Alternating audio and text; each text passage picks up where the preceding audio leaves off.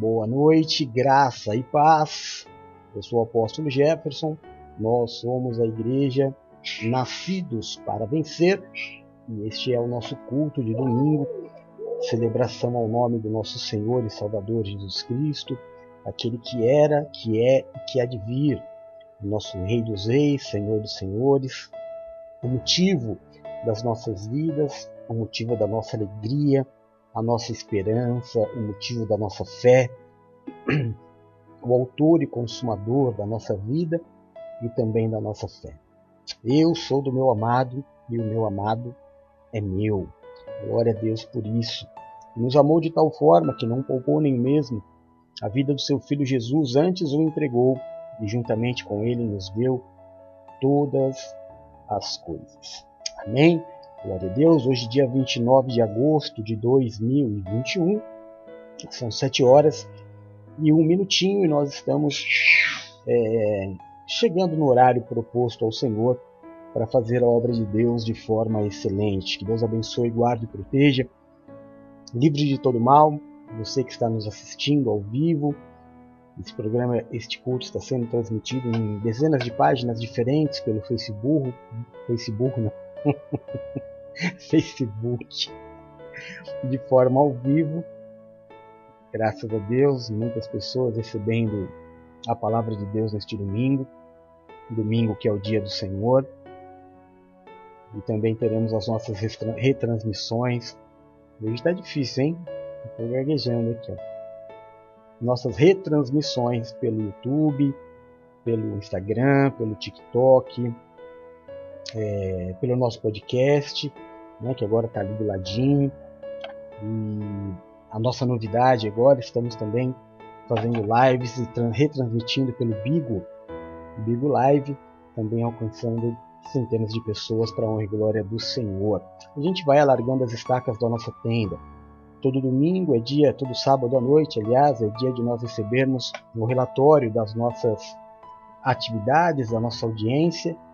E também essa semana continuamos com os nossos cultos, com uma audiência muito boa fora do país, também no nosso país. Tudo isso para honra e glória do Senhor. Não é? Fazemos isso para que o nome de Cristo seja pregado, seja levado de forma linda, de forma pura, de forma bíblica, não é? Sem nenhum tipo de religião, sem tipo, nenhum tipo de envolvimento humano nas escrituras, nós simplesmente pregamos aquilo que a palavra de Deus diz. Então você seja muito bem-vindo, meu irmão, você professe a fé que for, não nos importa. Nós não estamos aqui fazendo um culto para crentes. Nós estamos pregando a palavra de Jesus Cristo como ele mesmo fazia. Ele pregava para quem quisesse ouvir, não é? Às vezes ele ia para o templo, mas a maioria das vezes ele estava assim como a gente, pregando para quem quiser ouvir. Nós não fazemos um culto para crentes. É, essa live ela é aberta para todas as pessoas, pessoas que querem é, uma ajuda, pessoas que querem conhecer Jesus, pessoas que querem bagunçar também, xingar, a gente vai encontrar de tudo. Como Jesus encontrava quando estava na rua, como os apóstolos encontravam quando estavam na rua. Mas este é o verdadeiro Evangelho. Nós não nos fechamos numa casinha para falar para crente. Então seja muito bem-vindo, você que professa a fé católica, você que é espírita, você que é, é sei lá, seja o que você professar de fé, você é bem-vindo, não nos importa. O que nos importa é que você esteja conosco. Amém? Então, em nome de Jesus. Hoje pela manhã, a Bispa Paula nos trouxe é, toda uma explanação do capítulo 3 do livro de Tiago, que é o livro que nós vamos nos basear né, no culto de hoje, o capítulo 3 do livro de Tiago. Não é? é? O tema do culto de hoje é o homem que controla a boca é perfeito. Claro, ninguém é perfeito. Mas essa expressão perfeito nós usamos muitas vezes, eu uso muitas vezes em relação aos meus filhos na fé, quando eles estão pregando, né, diversas vezes, Bispo Eduardo, que está aqui aparecendo no, no chat para mim, é, muitas vezes nos cultos, no programa, ele faz alguma boa colocação e a gente fala perfeito. Não quer dizer que é perfeito, porque nada é perfeito. nós queremos dizer que foi muito bom. Não é? Em outras traduções do livro de Tiago, capítulo 3, versículo 2, você vai ver a mudança da palavra perfeito por maduro, que também é muito difícil se encontrar. Mas o homem que controla sua boca é perfeito. Apóstolo, se tem essas duas traduções, por que, que o senhor colocou perfeito? Porque é a que chama mais atenção. Né? Então, pensando num marketing para atrair as pessoas para ouvir Jesus Cristo, eu achei perfeito um pouco mais forte. Talvez tenha sido perfeito a escolha da palavra perfeito. Nós vamos falar hoje sobre essa questão do falar, sobre essa questão de segurar a boca. Tem uma enquete aparecendo aí na tela do seu computador, você responda para gente, para que a gente tenha como base, para que a gente possa refletir juntos Quantas coisas na nossa vida nós não perdemos? Eu tenho 48 anos, bem vividos, graças a Deus, e quando eu digo bem vivido, não quer dizer que foi um, foram é, 48 anos só de vitórias e só de coisas boas. Não, bem vividos. Bem vividos com um pouquinho de tudo. Né? O meu livro da vida, ele é um livro que prende a atenção de quem parar para ler. É cheio de cheio de coisas a história da minha vida, viu, irmão? Cheio de altos e baixos, cheio de encontros, desencontros. É, eu, eu, eu vivi a vida. Eu vivi a vida que Deus me propôs. Tenho combatido o bom combate, tenho caminhado diante da minha carreira, diante do Senhor, não permitindo que nada nem ninguém abale a minha fé, os meus princípios, nem mesmo as minhas convicções para isso é necessário. E eu demorei um pouco para aprender que guardar a boca é um poder. É um grande poder. E nós vamos falar sobre isso hoje. Capítulo 3, o, o apóstolo Tiago, irmão de Jesus, ele diz muitas coisas sobre a língua. É um capítulo que só fala sobre o poder de construção e de destruição da, da, da vida de uma pessoa através da língua. Você veja o quão importante é, o livro de, de João, ele diz que tudo foi feito através da palavra. E a palavra no princípio estava com Deus e a palavra era Deus. E nada do que existe existiria se não fosse pela palavra. E a palavra se fez carne e habitou entre nós. É o poder da língua. Tudo se faz através daquilo que eu falo. Então eu preciso tomar muito cuidado, muito, muito cuidado com aquilo que eu abro a minha boca para falar. Mas para que eu não fique aqui falando, falando, falando, falando, é melhor que nós comecemos, não é? Essa pequena introdução, porque hoje nós temos mais Antigo Testamento e Antigo Testamento é sempre senta que lá vem história, não é? Semana passada Deus nos deu a história da viúva de Sarepta e hoje Deus nos deu a história de Moisés, Miriam e Arão, a história de três irmãos.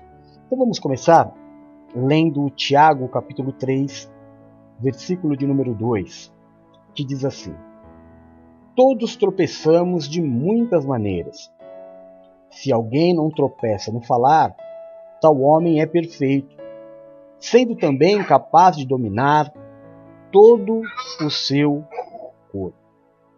E aí o segundo texto, Números capítulo 12, versículos de 1 até 16, diz assim: Miriam e Arão começaram a criticar Moisés porque ele havia se casado com uma mulher cuxita.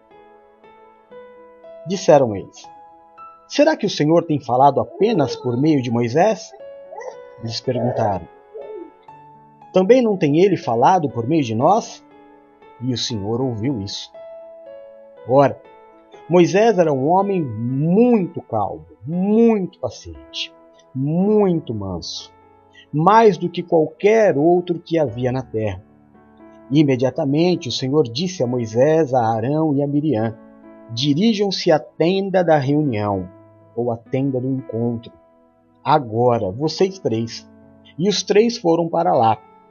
Então o Senhor desceu numa coluna de nuvem e pondo-se à entrada da tenda, chamou Arão e Miriam. Os dois vieram à frente. E ele disse: Ouçam as minhas palavras. Quando entre vocês há um profeta do Senhor, a ele me revelo de duas formas: visões e sonhos. É assim que eu falo com eles. Não é assim, porém, com o meu servo Moisés, porque ele é fiel em toda a minha casa. Com ele falo face a face claramente e não por enigmas. E ele vê a forma do Senhor. Por que não temeram criticar meu servo Moisés? Então a ira do Senhor se acendeu contra eles, e ele os deixou. Quando a nuvem se afastou da tenda, Miriam estava leprosa. Sua aparência era como a da neve. Arão voltou-se para ela, viu que ela estava com lepra e disse a Moisés: Por favor, meu senhor, não nos castigue pelo pecado que tão tolamente cometemos. Não permita que ela fique como um feto abortado que sai do ventre de sua mãe com a metade do corpo destruído. Então Moisés clamou ao Senhor: Ó oh Deus, por misericórdia, cura.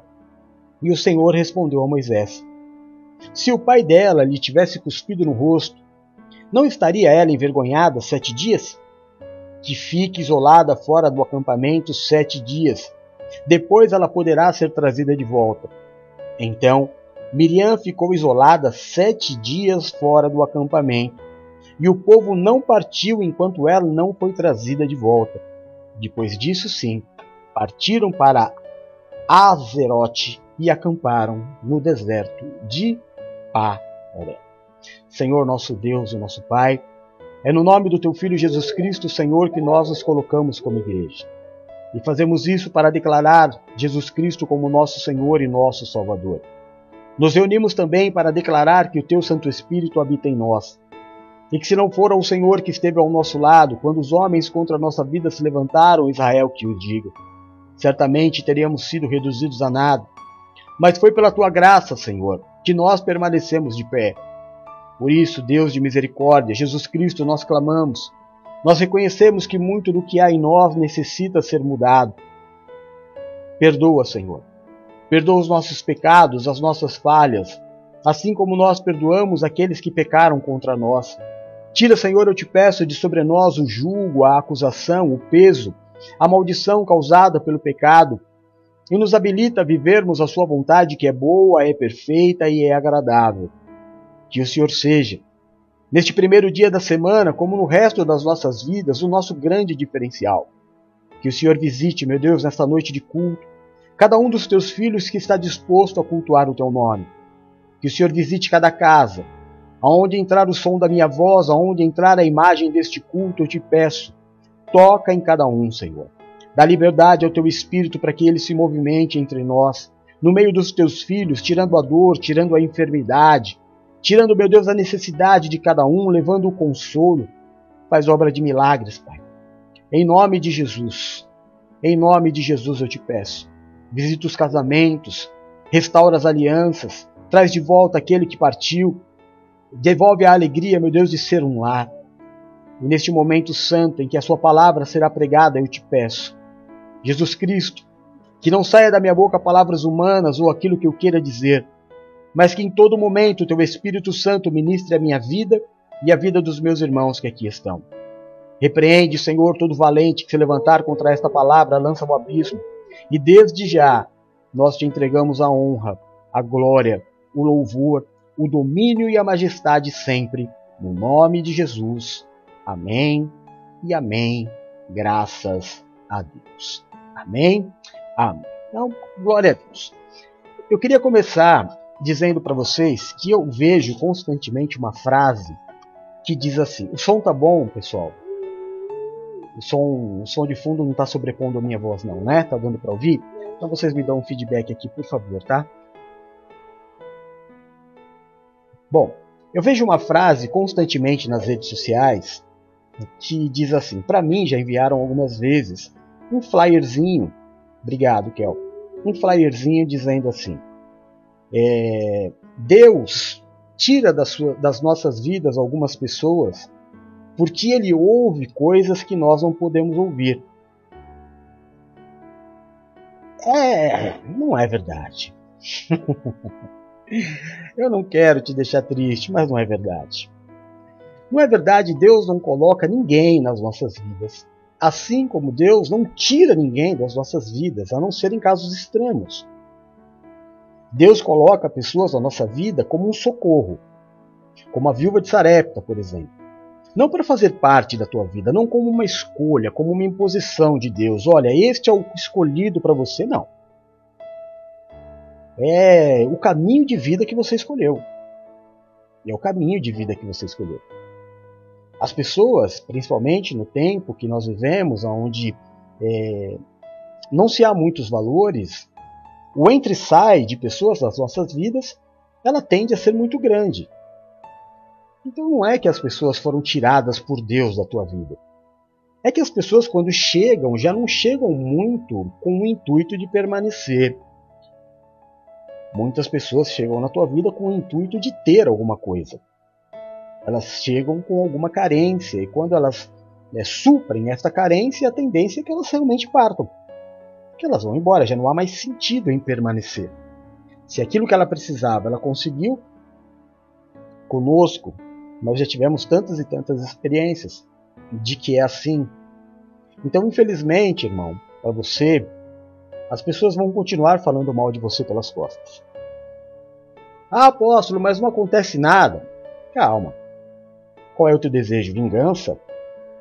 Se o teu desejo é vingança, tira o cavalo da chuva, porque nós servimos a um Deus de amor. Mas vamos à história. No Antigo Testamento, e a gente precisa fazer bem essa colocação para que você entenda a forma de Deus agir no Antigo Testamento e a forma de Deus agir hoje na graça. No Antigo Testamento é, acontece algo que acontece todos os dias. Em todas as igrejas, em todos os ministérios, em todas as empresas. Sempre tem alguém, irmão, é, por exemplo, sempre tem um funcionário que acha que é melhor do que o gerente. Tem ou não tem? E esse funcionário nem sempre consegue segurar sua boca. E por ele achar que ele deveria ser o, o, o gerente, ele começa meio que criticar, se rebelar, não é? tentar aparecer mais do que o gerente. E isso é uma grande bobagem, é um grande erro. O que Arão e Miriam fizeram foi exatamente isso. Porque Moisés ele tinha um procedimento diferente deles. Moisés saía para falar com Deus, Moisés é que dava as ordens, Moisés distribuía as cartas. E chegou um momento em que essa ira, essa inveja, assim como os irmãos de José tiveram, também teve é, no coração de Miriam e de Arão, que eram irmãos de Moisés. E então eles meio que confabulam ali, né? Deixam sair da boca. É claro que o sentimento muitas vezes existe, mas como Deus disse para Caim, eis que o pecado bate à tua porta, cumpre a ti dominá-lo.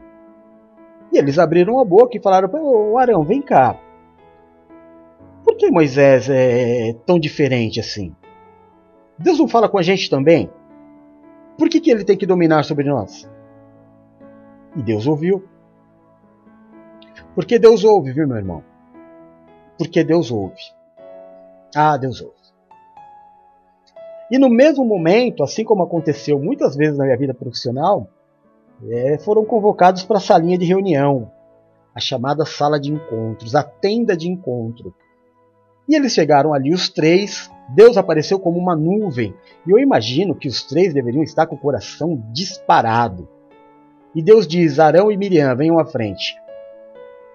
E Deus explica a Arão e Miriam algumas coisas. O tratamento que Deus dava a cada um dos seus profetas. A forma com que Deus falava com cada um dos seus profetas. Porém, ele diz para eles: se está precisando vocês ouvirem da minha boca que Moisés é diferente, então vocês ouvirão agora.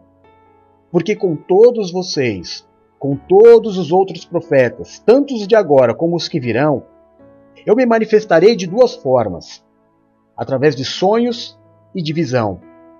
Mas com Moisés, Miriam e Arão, eu trato face a face. Moisés é meu. Eu o escolhi. E aí Deus dá uma chacoalhada, dá uma bronca e vai embora. E quando Deus vai embora, Miriam está leprosa. Para aqueles que adoram dizer assim: "Ah, Deus não castiga ninguém". E eu vivo dizendo para vocês, claro que Deus castiga. Como que não? Como que Deus não castiga? A Bíblia é repleta de momento em que Deus castiga os rebeldes. Mas no Antigo Testamento era um pouco mais severo, um pouco não, bem mais severo. E Miriam se vê leprosa, Arão olha aquilo, e aí você diz assim: por que Arão não ficou leproso?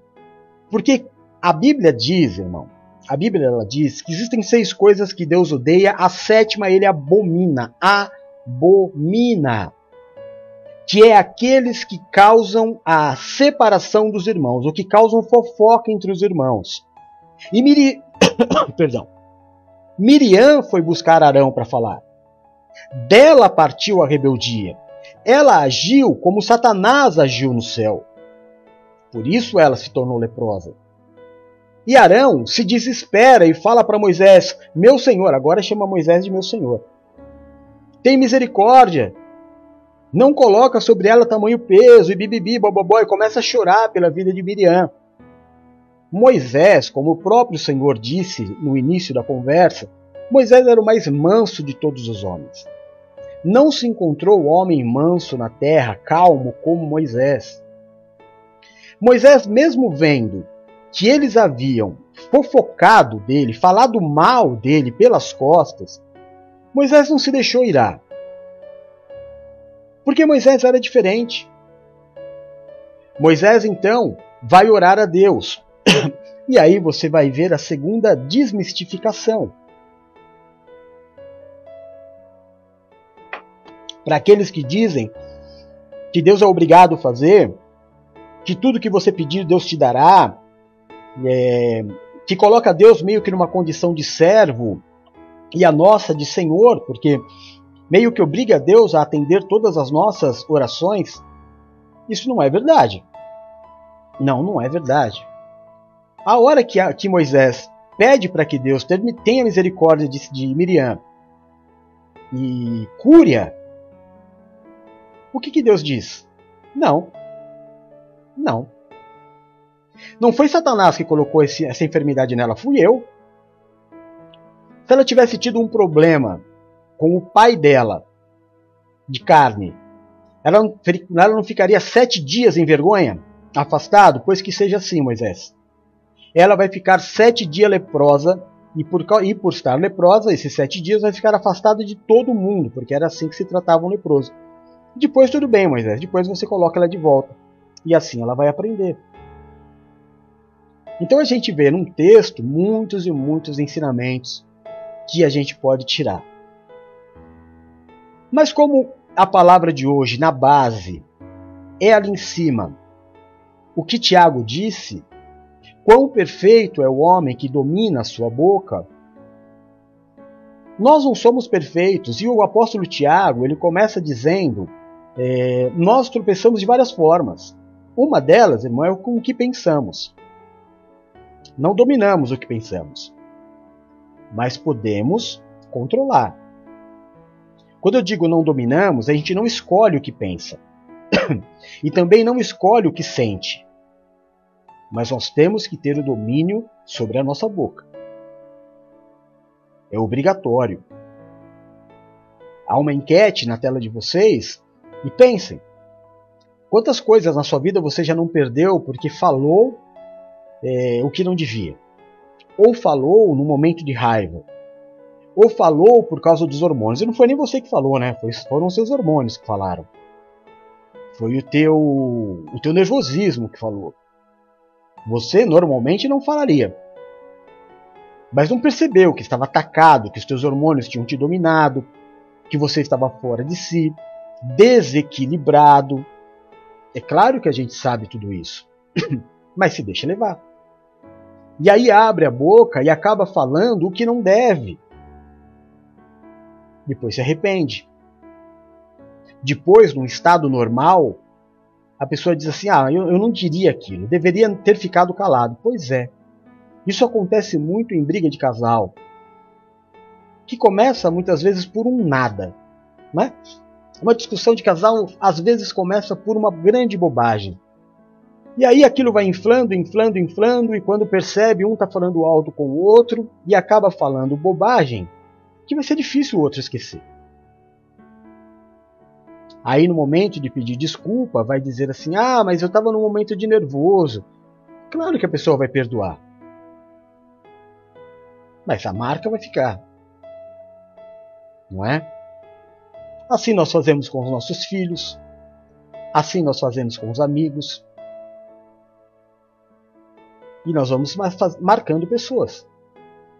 Com aquilo que a gente fala, a gente marca positiva ou negativamente as pessoas. Então há de se ter muito cuidado, muito controle. O homem de Deus ele precisa ter domínio próprio. Domínio próprio, uma coisa que Deus odeia. E eu acabei de contar uma história para vocês para mostrar que Deus não está brincando quando ele diz que abomina fofoca entre irmãos. Jamais faça. Mas apóstolo, o senhor disse uma coisa, eu estou pensando aqui. O senhor disse que isso era no Antigo Testamento. E hoje? Ah, irmão, hoje é assim, ó. Você vai falar mal do apóstolo? Deus não vai te visitar aí na tua casa e vai te colocar lepra. Deus vai se afastar de você. Não sei o que é pior. Eu não sei o que é pior. Deus não vai te castigar dessa forma. Às vezes até castiga, né? Mas é tão raro. É raro nós conseguirmos romper a, a paciência de Deus. Porque Deus é, é, é incalculável, né, irmão? Não dá para você mencionar o que Deus faz ou deixa de fazer. É muito tolo você dizer assim: ah, Deus pode isso, não, Deus não faz aquilo. Não, Deus pode tudo. Você entende que Deus pode tudo? Eu estava fazendo um estudo sobre dimensão, né? Então a gente conhece três dimensões que é o comprimento, profundidade e altura. E é assim que a gente mede. Esse é o nosso sentido de tamanho. Mas a Bíblia diz que o universo é pequeno para Deus. Você imagina que Deus criou o universo, né? A gente olha e para nós é infinito, mas não é infinito. O universo não é infinito a gente não pode contar. É impossível para a gente contar, dimensionar. A gente não tem ideia do tamanho. Mas a Bíblia relata é, três camadas de céu: o nosso céu, o céu dos planetas e o céu de Deus, que ninguém nunca chegou. Quer dizer, chegou, né? Que é onde Deus habita, é num céu acima do, do, do espaço que nós chamamos de espaço. Onde estão os planetas? Aonde Deus mora? Então não dá para a gente dizer assim, ah, eu conheço Deus, ah, Deus vai fazer isso. Irmão, nós estamos falando aqui de dois sacerdotes do tempo antigo que conhecia a lei, que temia a Deus e que não imaginavam que se falassem mal de Moisés, Deus ia na hora corrigi-los. Eles não faziam ideia. Aí você diz assim: ah, mas de lá para cá Deus mudou. Aí que tá, irmão. Deus não evolui. Deus não evolui. Deus é o máximo. Não há evolução para Deus. Deus era, é e será. Deus não vai mudar nunca. Por isso que você nunca vai entender a Deus. Não assim, ah, já se passaram tantos anos, é, a humanidade mudou, Deus mudou. Não, a humanidade mudou, Deus não mudou. Não há o que mudar em Deus. Deus é a perfeição, Deus é a criação. Aliás, Deus é o Criador, Deus não é criatura. Ninguém criou Deus, ninguém pode imaginar, mensurar o que Deus pode ou não pode fazer. Então, brincar com Deus não é algo muito é, aconselhável. Porque quem há de dizer ao Senhor, você pode fazer isso e você não pode fazer isso? Quem? O melhor que nós temos a fazer na nossa vida, sendo na época da lei, sendo na época da graça, irmão, é agradar a Deus Todo-Poderoso. Amém? Nós necessitamos, todos nós necessitamos de um Deus que nós possamos olhar nos olhos. Jesus. Por isso nos relacionamos com Jesus. Porque é o Deus que enxergamos, porque é o Deus que tocamos, porque é o Deus que chora por nós, porque é o Deus que diz te amo. É o Deus que a gente meio que consegue mensurar, embora também seja mensurável. Mas eu não posso dizer que é uma regra para Deus. Olha, o Deus do Antigo Testamento fazia assim, o Deus do Novo Testamento vai fazer diferente porque ele mudou. Deus não muda. Deus não muda. Deus não vai mudar nunca. Ele é. Ele vive na eternidade, ele é a perfeição. Não há nenhuma maneira de Deus evoluir. Não há o que evoluir em Deus. Não há o que mudar em Deus. E quando você erroneamente olha e diz assim: ah, mas a humanidade evoluiu, depende da forma com que você enxerga. Eu não vejo nenhuma evolução no ser humano. Eu vejo o ser humano cada dia pior. Evoluímos em tecnologia, em construções, evoluímos em destruição, em contaminação, em poluição. Evoluímos muito. Mas nem toda evolução que tivemos foi boa. Evoluímos para uma geração. É... Bah, deixa para lá. Mas o que eu quero que você entenda antes de nós começarmos, irmão, é que nós não podemos perder jamais o temor a Deus. Jamais. Ah, está escrito aqui, então olha, Deus, o Senhor é obrigado. Irmão, não faça isso. Pelo amor de Deus, pelo amor que eu tenho pela tua vida, não queira colocar Deus contra a parede, porque Ele tudo pode. Ele é. Ele é o Deus eu sou. Ele é o Deus que não divide a glória nem com Jesus.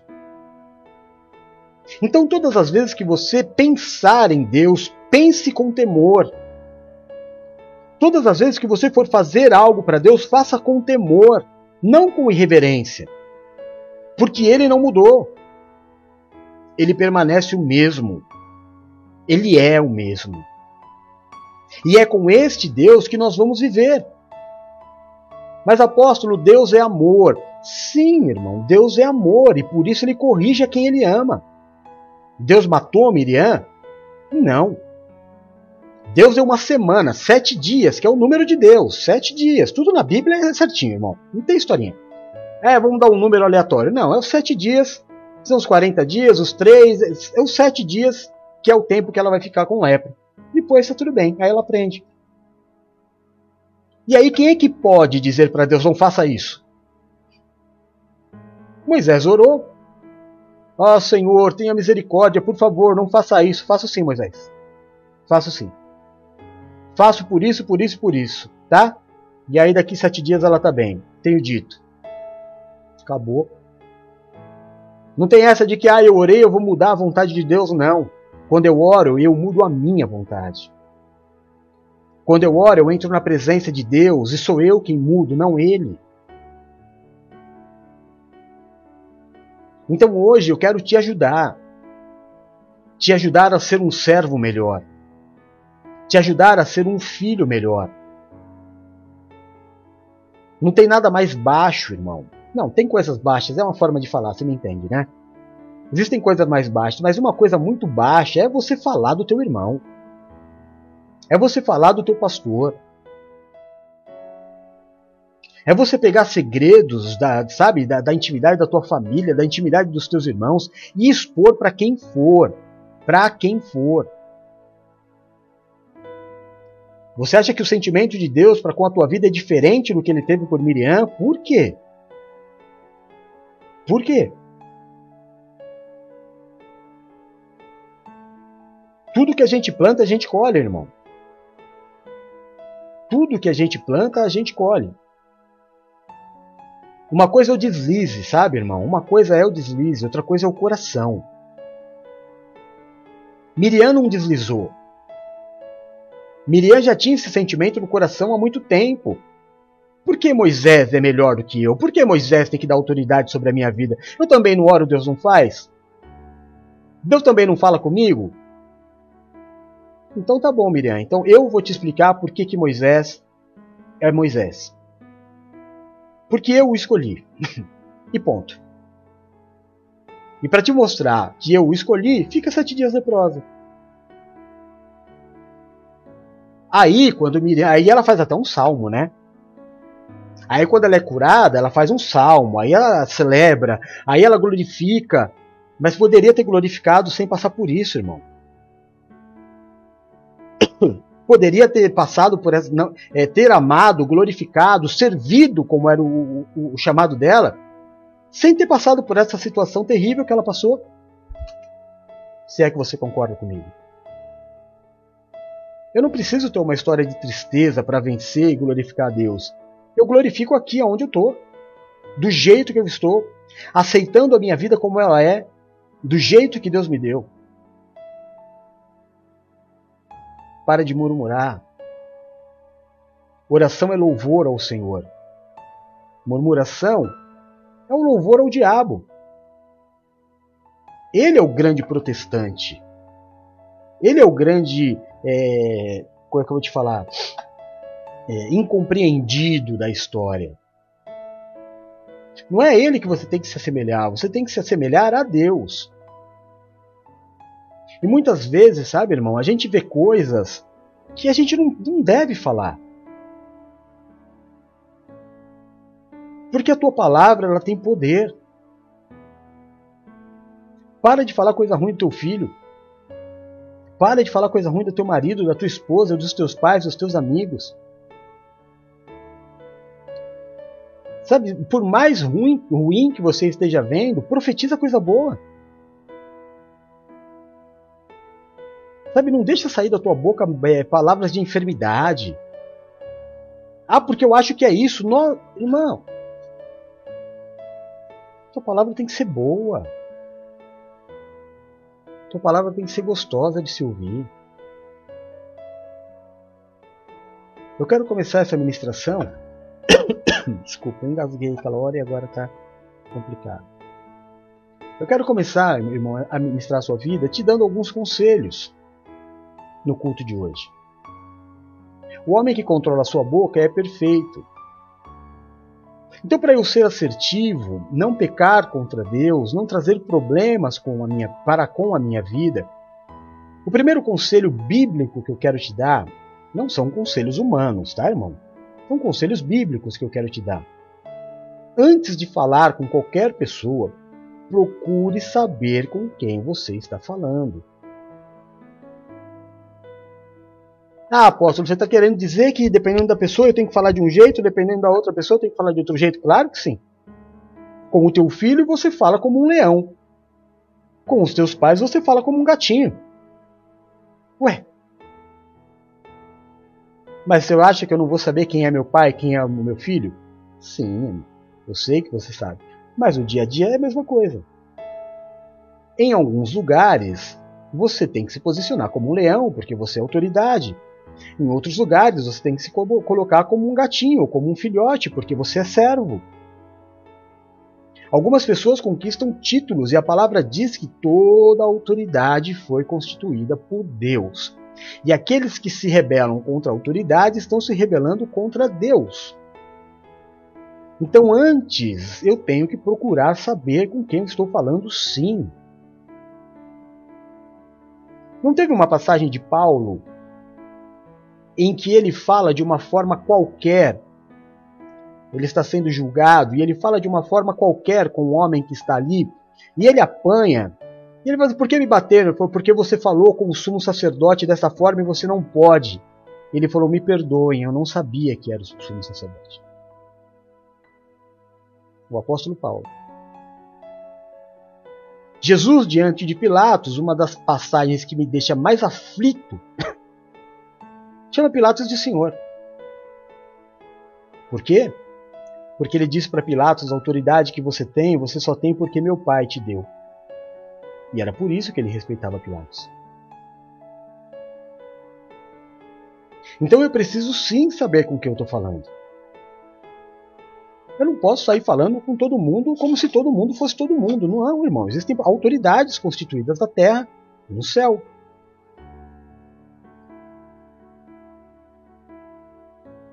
Então, o primeiro, a primeira, o primeiro conselho que o apóstolo quer te dar nesse culto de adoração a Jesus, para que você seja melhor para o teu Deus, para que Jesus se alegre da tua vida e da minha vida também, Colossenses 4,6 diz assim: A vossa palavra seja sempre agradável.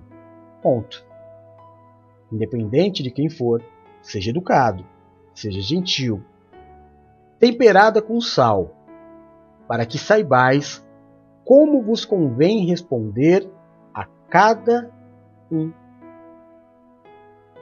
Então, a primeira dica que o apóstolo Paulo nos dá: seja sempre agradável, seja sempre educado. Isso com todos. Isso com todos, irmão. Seja com o porteiro, não desmerecendo ninguém seja com o prefeito, seja com o teu chefe, você não sabe quem é. Trate todos com educação. Depois tempere, de acordo com a autoridade de cada um. Bom dia, bem-vindo para todo mundo. Boa tarde, com licença. É bem-vindo a todo mundo, seja educado. Cumprimenta Agora a gente não pode mais estender a mão, mas, né? Dá lá o soquinho, assim.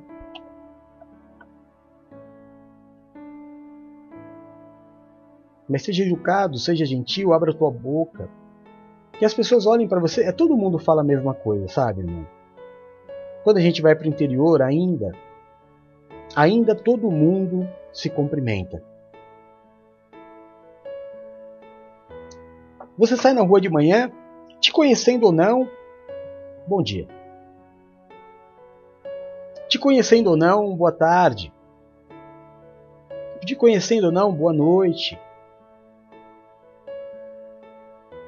Na cidade grande isso já não acontece mais. As pessoas brigam no trânsito, elas já descem. Né? Um erro. Um erro que a pessoa comete no trânsito e aí o outro já levanta palavras agressivas que causam a ira no outro, que já desce e grita também. E aí às vezes acaba até acontecendo pior. Calma. Coloca gentileza nas tuas palavras. Ah, apóstolo, mas aí também, né? Aí eu vou ter que ser um monge. É algo a ser seguido. É algo a ser seguido. Se eu tivesse uma religião, talvez eu iria contestar. Mas a gente tem que falar daquilo que é certo. Eles realmente têm um bom temperamento. Transmitem muita calma. Não sei, quer dizer, sei algumas coisas, né? Porque estudei, mas não estou aqui para falar de ninguém. Mas se é para falar deles, vamos falar bem. O monge realmente medita muito. Talvez falte para você você tem meditado? Tem? Ou você tem tempo para tudo menos para tua mente? Como é que você evolui o teu interior? Como é que você acha que você vai mudar algumas atitudes se você não investe em você, irmão? Se você é aquele cisco, cisco kid da fé, né? Ah, eu senti, eu falo mesmo. Ah, Vai chegar aonde, irmão? Aonde você vai chegar? O que, que você vai conseguir? Ah, mas eu não vou mudar de hoje para amanhã. Mas ninguém muda nada de hoje para amanhã.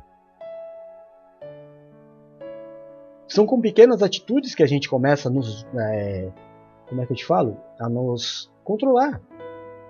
Já viu adestramento de cão? Você não dá ele para o adestrador e o adestrador no outro dia já traz ele para você é, fazendo tudo. Não. Então você precisa tirar para você, nem que seja no momento que você vai dormir, irmão. Você tem que meditar. Sabe, fecha os teus olhinhos, não faz mal que você durma. Não faz mal que você durma. O importante é que você feche os teus olhinhos e você comece a pensar na tua vida. No que você errou, no que você acertou, para onde a tua vida está indo, para onde você está conduzindo a tua vida e automaticamente aqueles que te amam. Eu sou responsável por muitos. Tem muita gente que olha para minha vida. Tem muita gente que olha para tua vida e te vê como espelho. Eu não estou falando aqui, irmão, sobre salvação, sabe? Eu não estou falando sobre ir para o céu, porque ir para o céu não é uma questão de nossa, nós somos eleitos para ir para o céu. É graça. Mas graça está diretamente ligada a ir para a salvação, não na forma com que eu vivo aqui. Como é que você quer viver aqui? Como você quer viver aqui? Quer viver bem aqui? Muda suas atitudes. Seja uma pessoa melhor. Todo mundo tem alguma coisa a ser corrigida, então olha para você. É só olhando para você. Sabe, a hora que você deitar na sua cama, você não pega o celular não. Se você não conseguiu fazer isso num outro momento do dia, tenta pelo menos. Você vai evoluir, você vai começar 5 minutos, vai dormir, 15 minutos vai dormir, depois você vai estar fazendo meia hora, meia hora, irmão, é o tempo ideal. Diariamente, meia hora é igual exercício. Meia hora de exercício por dia está ótimo. Você deita, fecha os teus olhinhos e analisa o teu dia. O que você fez, o que você falou, como você falou.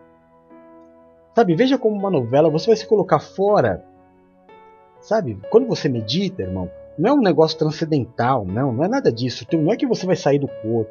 Não, é que, é que você volta a pensar e aí você vê meio que de fora. Você começa a rever as suas atitudes não mais no presente, mas como uma lembrança. Então você vê de fora. E aí você vai falar: Poxa vida, eu poderia ter feito de outra forma.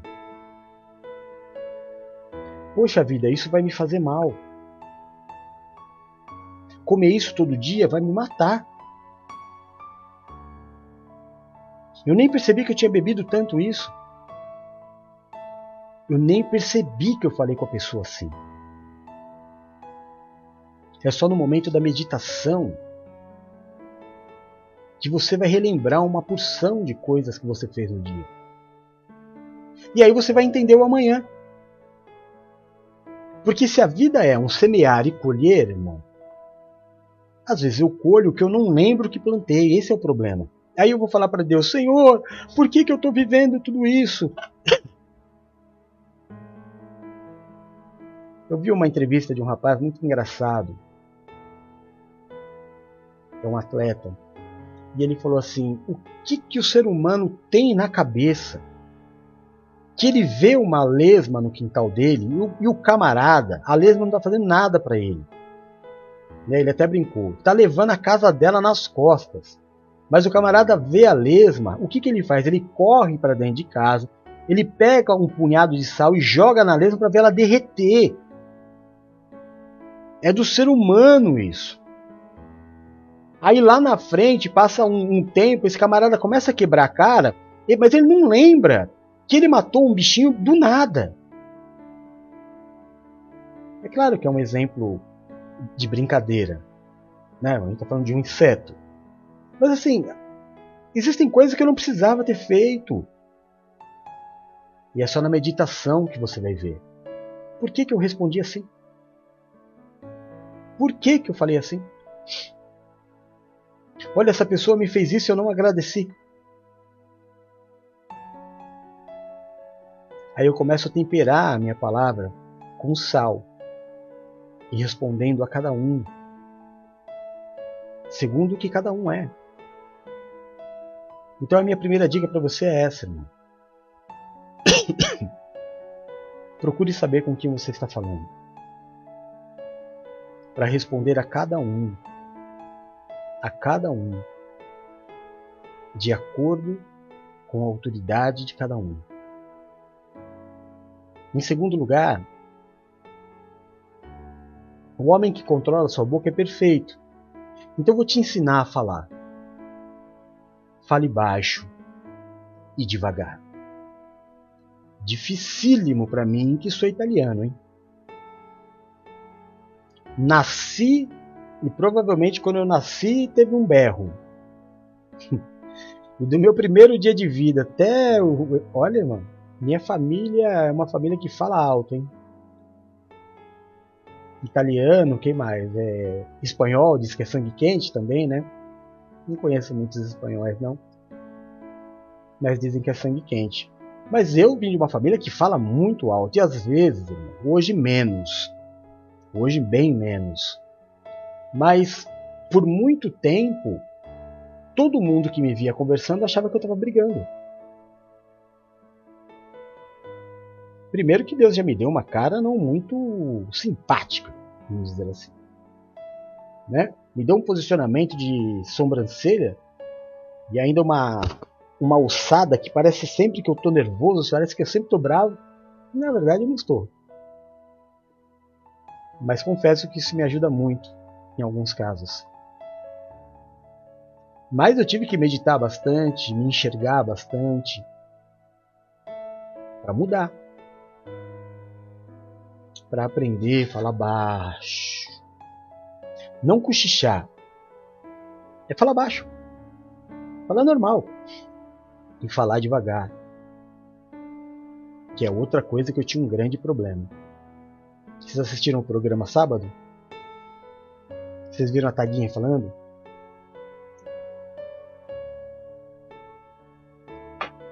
Ela não fala muito devagar não, né? Não, Taguinha é um personagem que eu faço. Sabe por que eu falo rápido daquele jeito? Porque eu falava muito parecido com aquilo.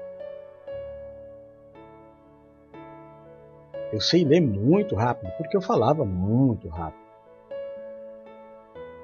E eu assisto e reassisto os meus cultos, as minhas palestras, e fiz isso sempre. Para me corrigir. Dicção, aprender a abrir a boca para falar. Aprender sobre comunicação. A última reunião que eu tive com os sacerdotes da igreja foi para falar sobre comunicação. Sabe, quando você estuda comunicação, você aprende a pedir desculpa quando você passa a orientação e as pessoas não fazem aquilo que você orientou porque você falou errado. A culpa sempre é de quem fala. Então seja mais assertivo ao falar. Fala baixo, fala calmo, passe paz ao abrir a sua boca. Não é? Você vai ver quantas portas se abrem quando a gente fala baixo e devagar. É diferente de você falar rápido porque as pessoas não vão conseguir entender o que você está falando. Mas às vezes você está pensando que a pessoa está falando o que você está falando, mas elas não estão entendendo nada do que você está falando porque você pensa que elas estão falando porque está na sua cabeça e você acha que vão falar. É difícil entender falar assim. Então fale mais devagar. Pronuncie melhor as palavras. Faça-se entender. Fale com o corpo. Porque o homem que controla a sua boca, ele é perfeito. Por dentro você está explodindo, irmão, explodindo, querendo mandar o mundo para o inferno. Mas é o que você faz? Você fala baixo e devagar. Mas apóstolo, isso é bíblico? Claro, né, irmão? Eu não ia me atrever a vir aqui falar para você coisas que não são bíblicas. Vamos ver o livro de Provérbios? Provérbios 15, versículos 1 e 2 diz assim: A resposta branda desvia o furor, mas a palavra dura suscita a ira. A língua dos sábios adorna a sabedoria, mas a boca dos tolos derrama idiotice.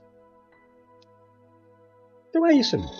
Às vezes a pessoa pensa que você vai chegar até ela, que você vai soltar os cachorros e vai ah, gritar, e você vai falar baixo, devagar, e transmite o seu comunicado. Porque só grita quem não tem autoridade, né, irmão?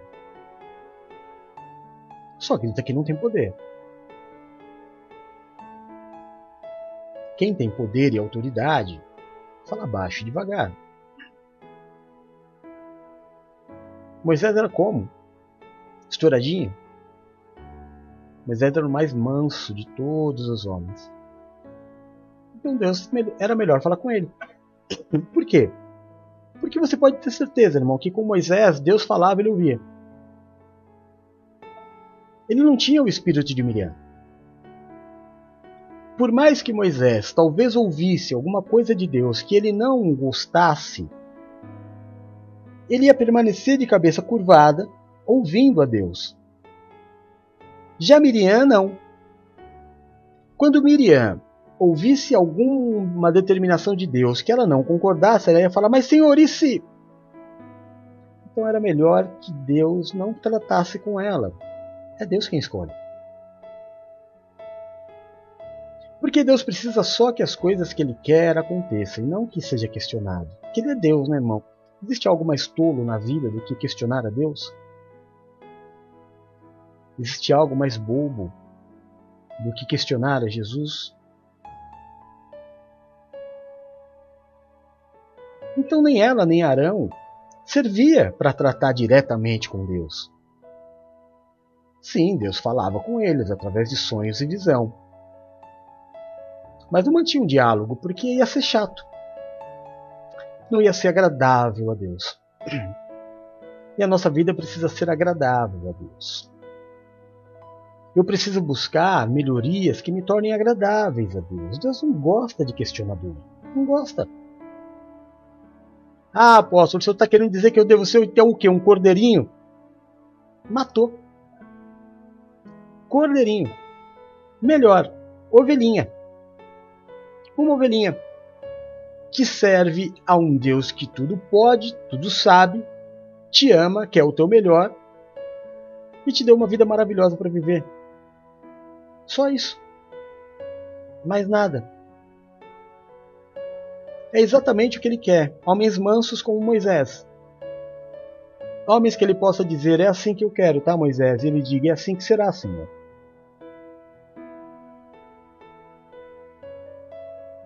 Miriam era questionadora, Miriam é rebelde. Miriam era aquelas, sabe, não é de acordo com o que eu quero, eu preciso falar. Quantas pessoas não são assim? Ah, eu, eu não sou daqueles que leva desaforo para casa. Não, não é que você não leva desaforo para casa, você não leva dinheiro para casa, você não leva amizade sincera para casa, você não leva a bênção de Deus para casa, você não leva um monte de coisa. Não é que você não leva sinceridade.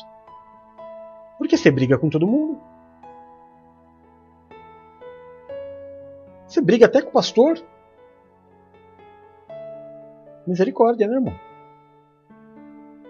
Que, que, que nível de estresse que você tá, que você tá brigando com o pastor. Não, tá certo que tem pastor que merece ser brigado, não é? Mas eu não tô aqui para criticar ninguém. Mas que ponto que eu cheguei para brigar com o padre? Aquela que. Outro dia eu vi o padre Marcelo. Era o padre Marcelo? É um padre famoso, acho que era o padre Marcelo. Que ele estava pregando, veio um, uma pessoa por trás dele empurrou ele, o altar dele é, é grandão deu um, empurrou ele, ele caiu lá para baixo. Eu falei, meu Deus, que nível de estresse é esse que a pessoa tá batendo no padre?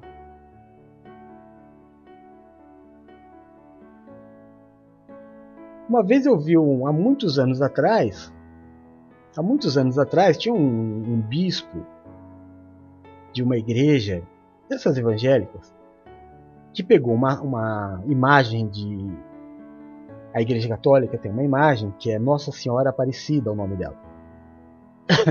que simboliza a mãe de Jesus, acredito que seja isso. Se eu errar, me perdoa. Tá? E aí ele quis demonstrar que ele era o bambambam, bam, bam, que ele era o tal. E ele começou a chutar aquela a santa da Igreja Católica e bater nela. Eu, eu era criança, eu não era ainda. Eu era criança? Quanto tempo faz isso, hein? Faz muitos anos, né? Eu sei que eu não entendia muita coisa ainda, mas eu pensei, meu Deus, que nível de estresse que esse cara tá pra bater num santo. Ah, mas não é um santo. O, irmão, se não é um santo, É, para o católico é, então já é uma falta de respeito horrível, horrenda, né? Que é a fé da pessoa. Mas se ele não entende aquilo como um santo, então é uma estátua para ele. E o camarada que bate numa estátua tá num grau de estresse.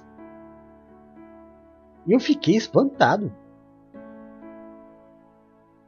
Mas tem muita gente assim, esmurrando porta, né, jogando prato no chão, de tão nervoso que tá. E é claro, quando você abrir a sua boca, não vai ser palavra branda. Não vai ser uma palavra que vai trazer paz, vai ser uma palavra que vai suscitar ira. Fiz aqui de volta para você lembrar. Sabe, irmão? Às vezes a gente fala umas coisas e depois fica com vergonha, né? Meu Deus, se um dia eu tivesse alguém filmar eu, eu batendo numa, numa estátua, eu ficaria com vergonha. Se alguém me filmasse batendo numa, num, num, santo, ou numa imagem sagrada de alguém, por mais que para mim não tenha valor nenhum. Sabe o que isso me lembra? Vê se a minha, se, a minha, se o meu exemplo for ruim, irmão, você deleta, tá? Mas eu sou, eu sou bem corintiano, né? Bem corintiano. E quantas vezes eu vi, quando ia jogar Corinthians e Palmeiras, clássicos assim do futebol paulista, que o torcedor da outra torcida pegava a camisa ou uma bandeira do time e queimava. Fosse do Corinthians, fosse do, do, do, do Palmeiras, mas queimava. Que isso? É uma atitude assim de total ódio, né? É demonstração de ódio, não é? É isso que eu me assemelho quando eu pego uma estátua de uma que é sagrado para alguém e eu começo a chutar ela.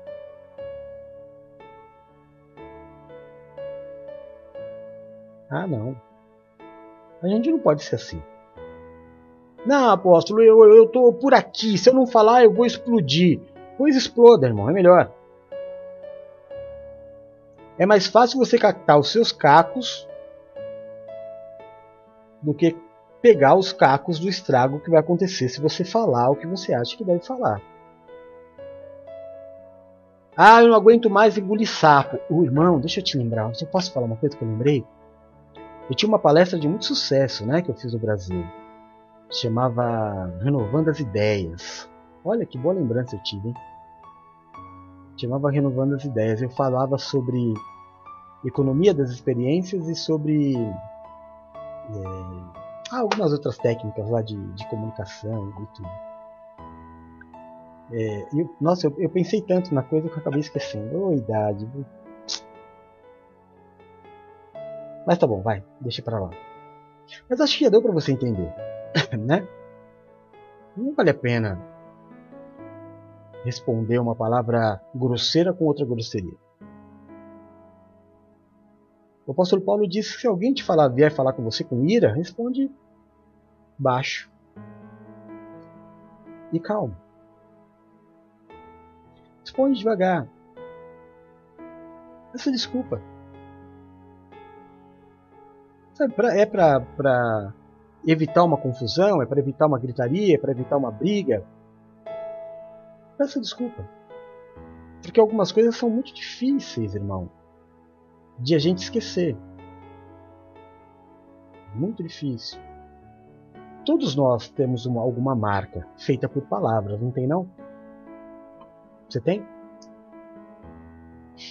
Eu tenho. Existem algumas coisas que as pessoas falam para nós que a gente nunca mais esquece.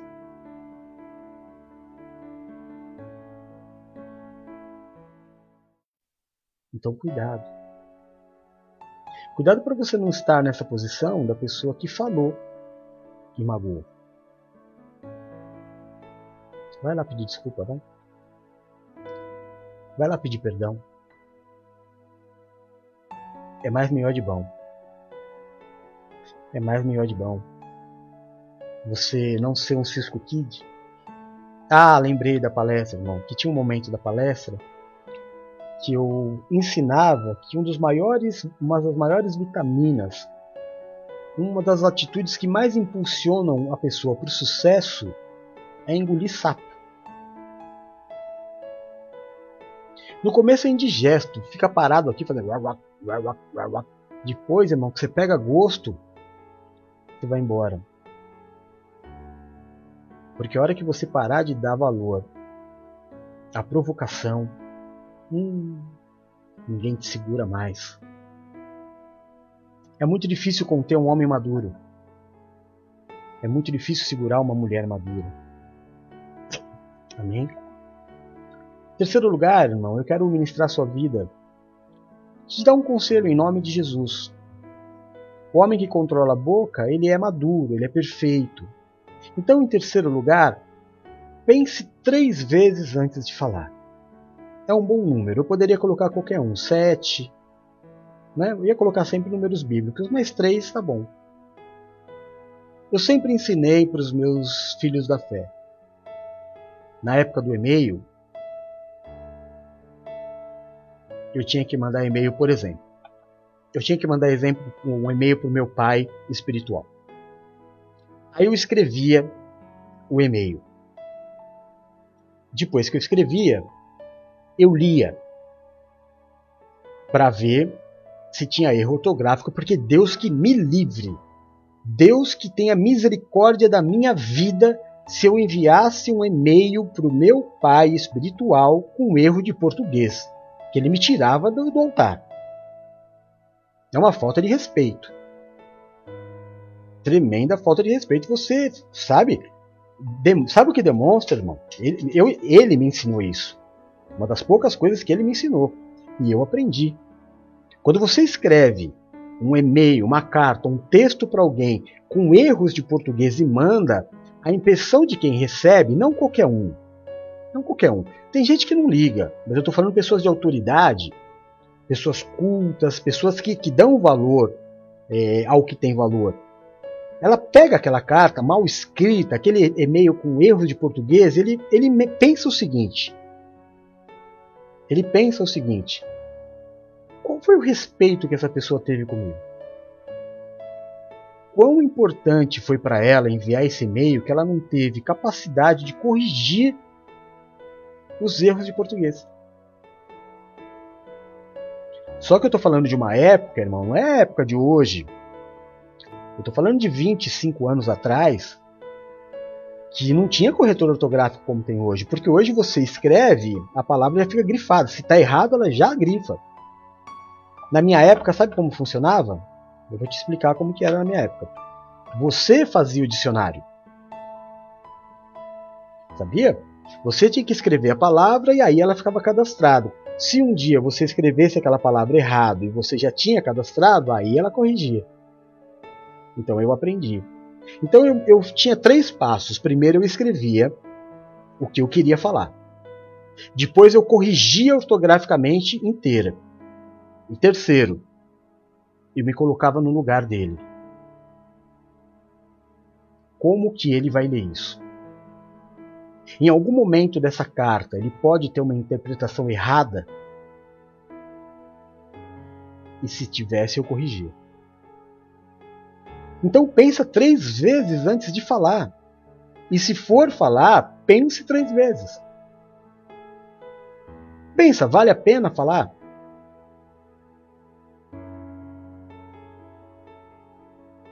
Sabe, irmão, não é porque a coisa não tem valor pra gente que não tem para as pessoas.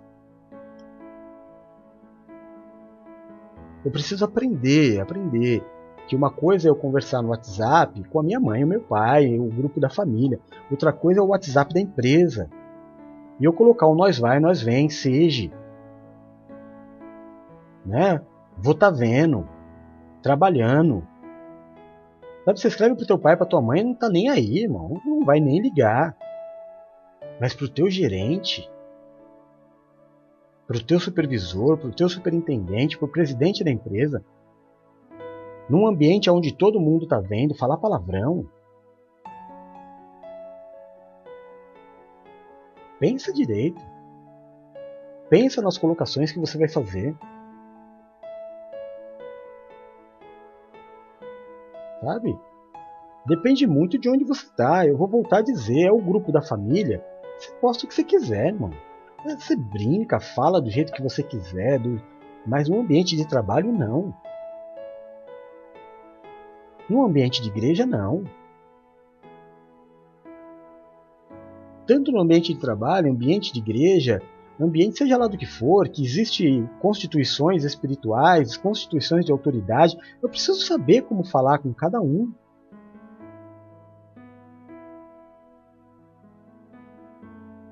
Então pensa. Vale a pena falar o que você quer falar?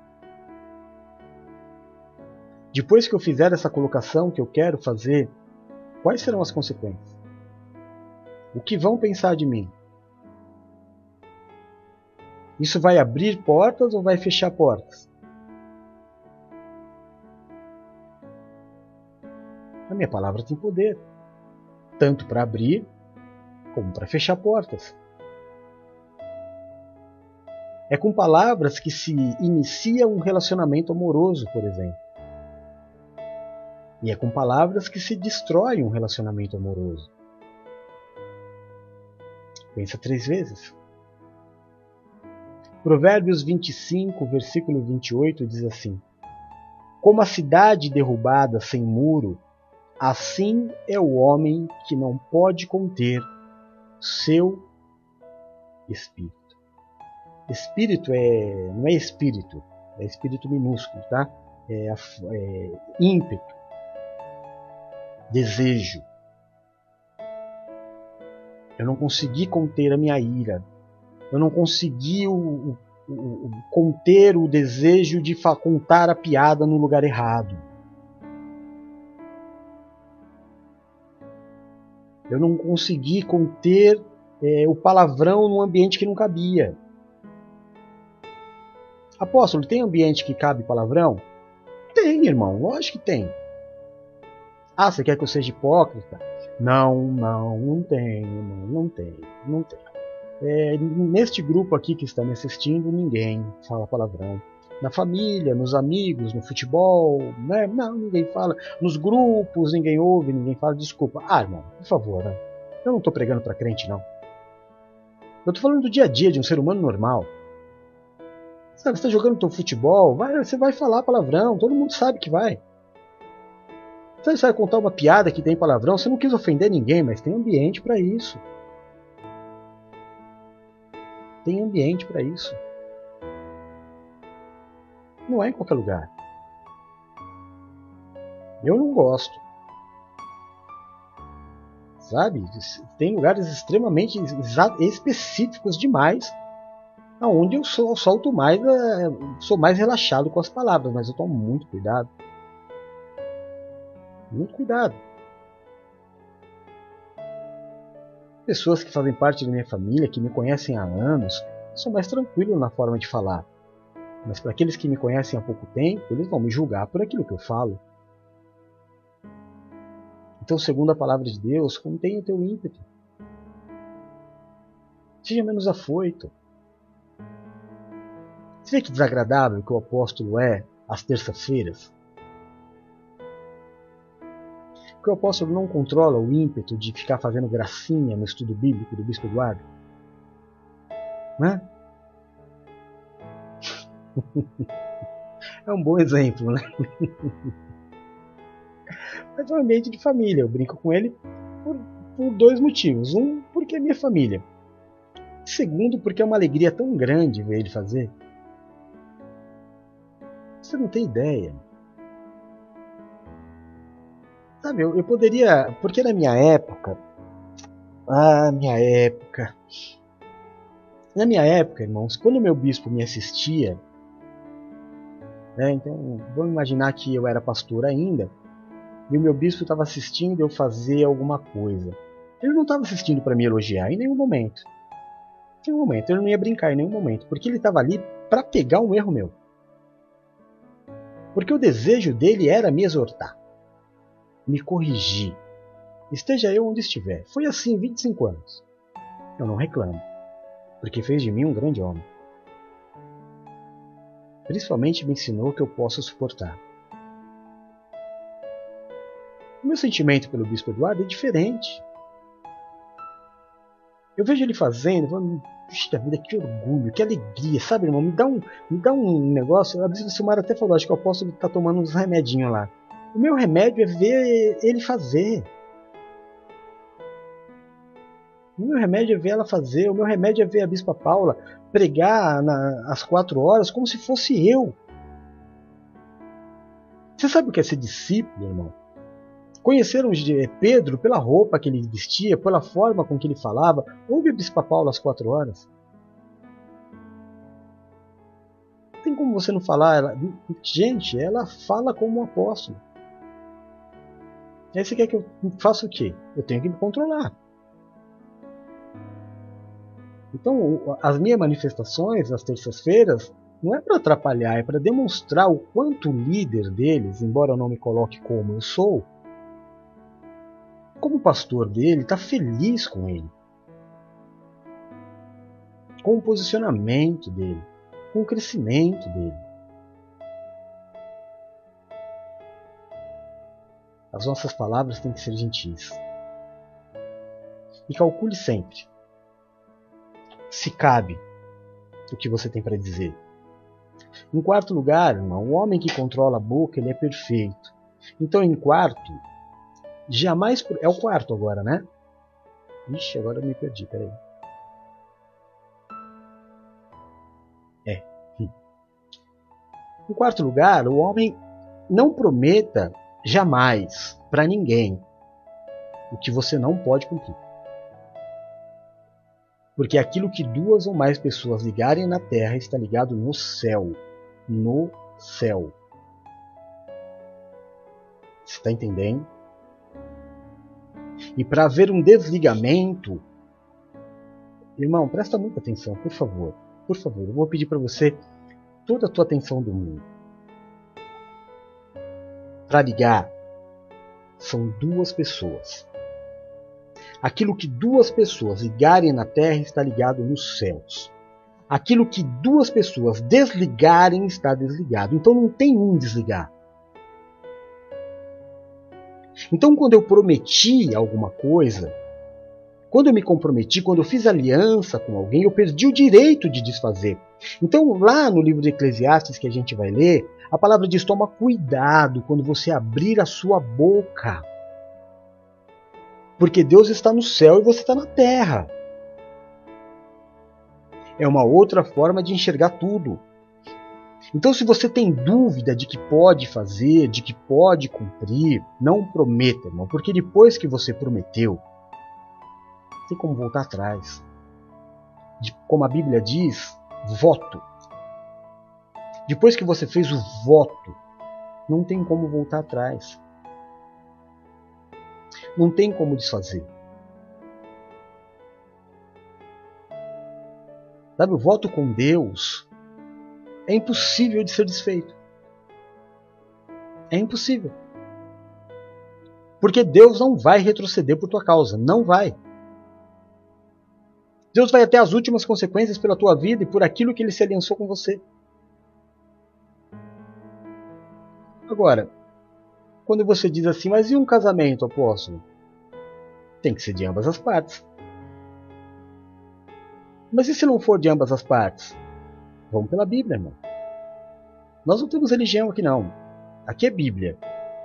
A Bíblia diz se o incrédulo quiser partir, que parta. Mas jamais pode partir de alguém que crê. Então, se eu fiz uma aliança, eu fiz uma aliança. Então, pelo amor de Deus, presta muita atenção no que eu vou te dizer. Não prometa, não faça aliança se você não pode cumprir. Eclesiastes capítulo 5, versículo 2, eu vou ler para vocês. Não te precipites com a tua boca, nem o teu coração se apresse a pronunciar palavra alguma diante de Deus, porque Deus está no céu e você sobre a terra. Assim sejam poucas as tuas palavras. Se Deus não tivesse misericórdia, sabe? Se Deus não tivesse misericórdia. Agora eu não posso me deixar levar uma vida de misericórdia. Não. Eu preciso melhorar, eu preciso evoluir. Não é porque, sabe, ah, eu faço votos, apóstolo, mas até agora não aconteceu nada. Eu acho que Deus não liga. Irmão, não vai nessa de que Deus não liga. É claro que Deus liga. É claro que Deus liga. É que você está testando a paciência de Deus. E a palavra de Deus diz: Não tentarás o Senhor teu Deus. Quem disse isso foi Jesus, no Novo Testamento, não é no Antigo. Então você fez um voto, irmão, bora lá cumprir. Bora lá cumprir. Não há homem que possa desfazer o teu voto. Bora lá cumprir.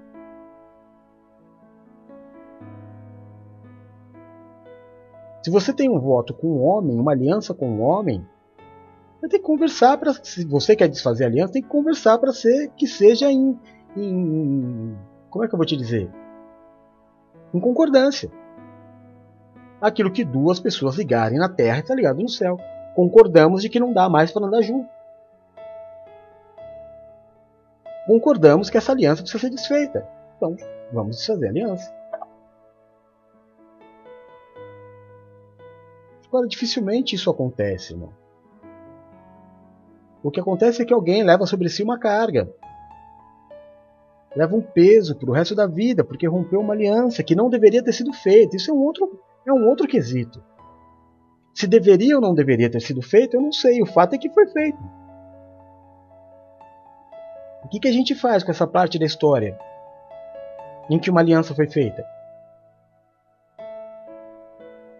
O que, que a gente faz com a parte da história que Ananias e Safira fizeram uma promessa? Quem mandou eles fazerem uma promessa? Por que eles fizeram uma promessa? Não precisava fazer. Era só ir lá, pegar o dinheiro, vender o negócio, pegar o dinheiro e dar, pronto. Mas não, eles quiseram fazer um voto. Eles quiseram fazer uma promessa. Vai lá e faz, irmão. Para que falar? Você é dizimista, irmão? Vai lá e dizima. Deus tocou teu coração, você quer fazer, quer fazer como Elvira, quer dar um presente pro apóstolo? Nossa, muito bem-vindo, irmão, vou ficar muito feliz. Mas não precisa falar. Ela não falou, sou eu que estou falando. Todo mundo gosta de ganhar presente, todo mundo gosta de manifestação de amor, problema nenhum. O problema é ficar falando.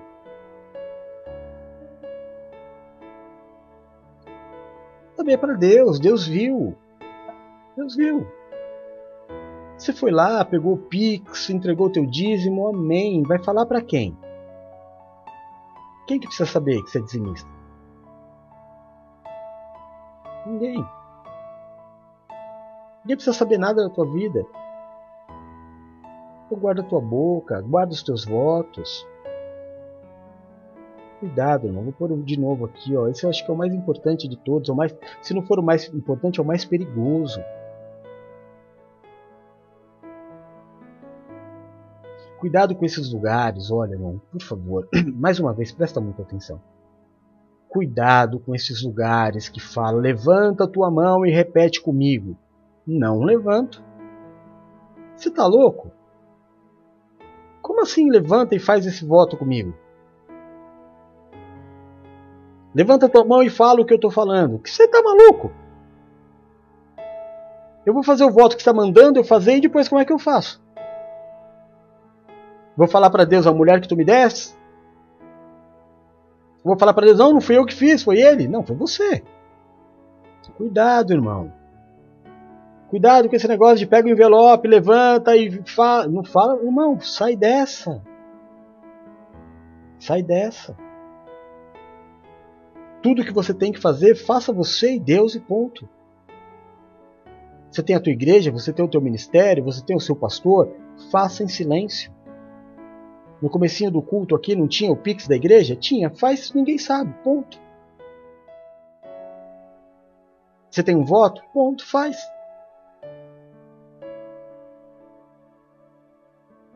Agora cuidado, pelo amor de Deus com os votos que você tem aberto com Deus. Você abriu a tua boca e prometeu que você ia trabalhar, trabalhe, trabalhe. Que está acontecendo com você? Está buscando sarna para se coçar?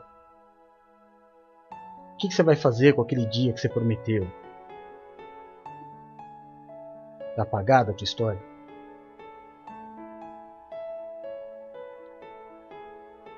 Acorda. Desperta, tu que dormes. Em quinto lugar, meu quinto conselho para você. O homem que controla a boca é perfeito. Então, em quinto lugar, não ofenda o teu irmão. Não abra tua boca para xingar ninguém. Ah, apóstolo, mas de brincadeira gente. Ah, irmão, quem que tá falando de brincadeira aqui? Irmão? Hã? Quem que tá falando de brincadeira aqui? Brincadeira é brincadeira, irmão. Cara, às vezes você em família pode me criticar, eu não tô nem aí pra você, já passei dessa fase. Eu tô pregando evangelho há 30 anos, você acha que você vai? Mas às vezes você tá com um amigo teu, irmão, e aí o, amigo, o seu amigo, você faz alguma coisa errada, ele te xinga. Ele não tá te xingando porque ele te odeia, ele tem o jeito dele de mostrar intimidade com você. Ah, mas ele usou uma palavra torpe. Não, irmão, não é que é uma palavra torpe, é uma palavra de vocês. Torpe é a palavra quando você toma uma fechada no trânsito e você usa a mesma palavra, só que com o intuito de ferir. Com o intuito de ofender. Então a palavra em si é só a palavra, irmão. Agora a forma, o, o motivo pelo qual estou usando a palavra é que é o problema. Quando eu uso a palavra para ofender, você quer ver? Eu vou te dar um exemplo que eu já falei algumas vezes aqui. Quando eu era criança pequena na Zona Leste, nasci na Zona Leste de São Paulo, a gente brincava na rua e naquela época tinha uma mania. Tinha uma mania. Na época do. do, do não, eu vou falar só, da minha. A gente tinha uma mania. Tudo era neguinho. Quando a gente falava assim, neguinho falou, a gente estava querendo falar, alguém falou. Né? Ou se queria dar indireta para alguém, né? Por exemplo, pisou na sujeira, falava assim, ih, neguinho pisou na, na sujeira, hein? Neguinho que, queria dizer, na, não sei nem se era gíria, mas na época era assim, alguém. Neguinho era alguém. Não tinha nada a ver com raça, irmão. Neguinho era alguém. Pois bem, eu cresci com isso. Eu estava numa igreja uma vez que tinha uma menina extremamente rebelde. E que, é, é, mas ela era rebelde mesmo. E aí um dia aconteceu uma situação. Eu falei de após o culto a gente conversa. E acabou o culto, nós fomos lá e conversamos, mas ela era negra, né? Ela não é. E aí ela começou a gritar comigo na porta da igreja e tinha membros. Aí eu falei para ela assim: "Você vai gritar com os neguinhos na rua, você não vai gritar comigo". Quando eu disse neguinho na rua, eu não estava dizendo raça. Estava dizendo com outras pessoas. Pois ela levantou uma calúnia gigantesca de que eu estava sendo racista. E eu fui afastado. Tive que ir para outra igreja. Porque ela usou a minha palavra contra mim. E eu realmente sou racista, né? Minha esposa é loira, né? Meu melhor amigo é loiro de olho azul, Fernandinho. Com cuidado. Cuidado. A coisa é brincadeira. Outra coisa é o teu jeito de falar, que pode não ser o jeito da pessoa. E ela pode usar isso contra você. Aí como é que vai ser? E tem uma outra coisa também, né? Quando a gente costuma muito usar palavras de baixo calão para brincar, a gente usa a palavra de baixo calão para brincar, é, essas palavras fazem parte do nosso vocabulário, né? Concorda comigo? São palavras que estão na ponta da língua. Eu, quando eu comecei a trabalhar, quando eu comecei a dar aula, eu, tudo que eu falava, tudo, irmão, e não era palavrão. Por favor, não se escandalize comigo. Mas tudo eu falava puta. Em vez de falar caramba, eu falava puta meu, perdi a hora. Puta meu, tô atrasado. Puta não sei o que, puta, é, tudo era isso.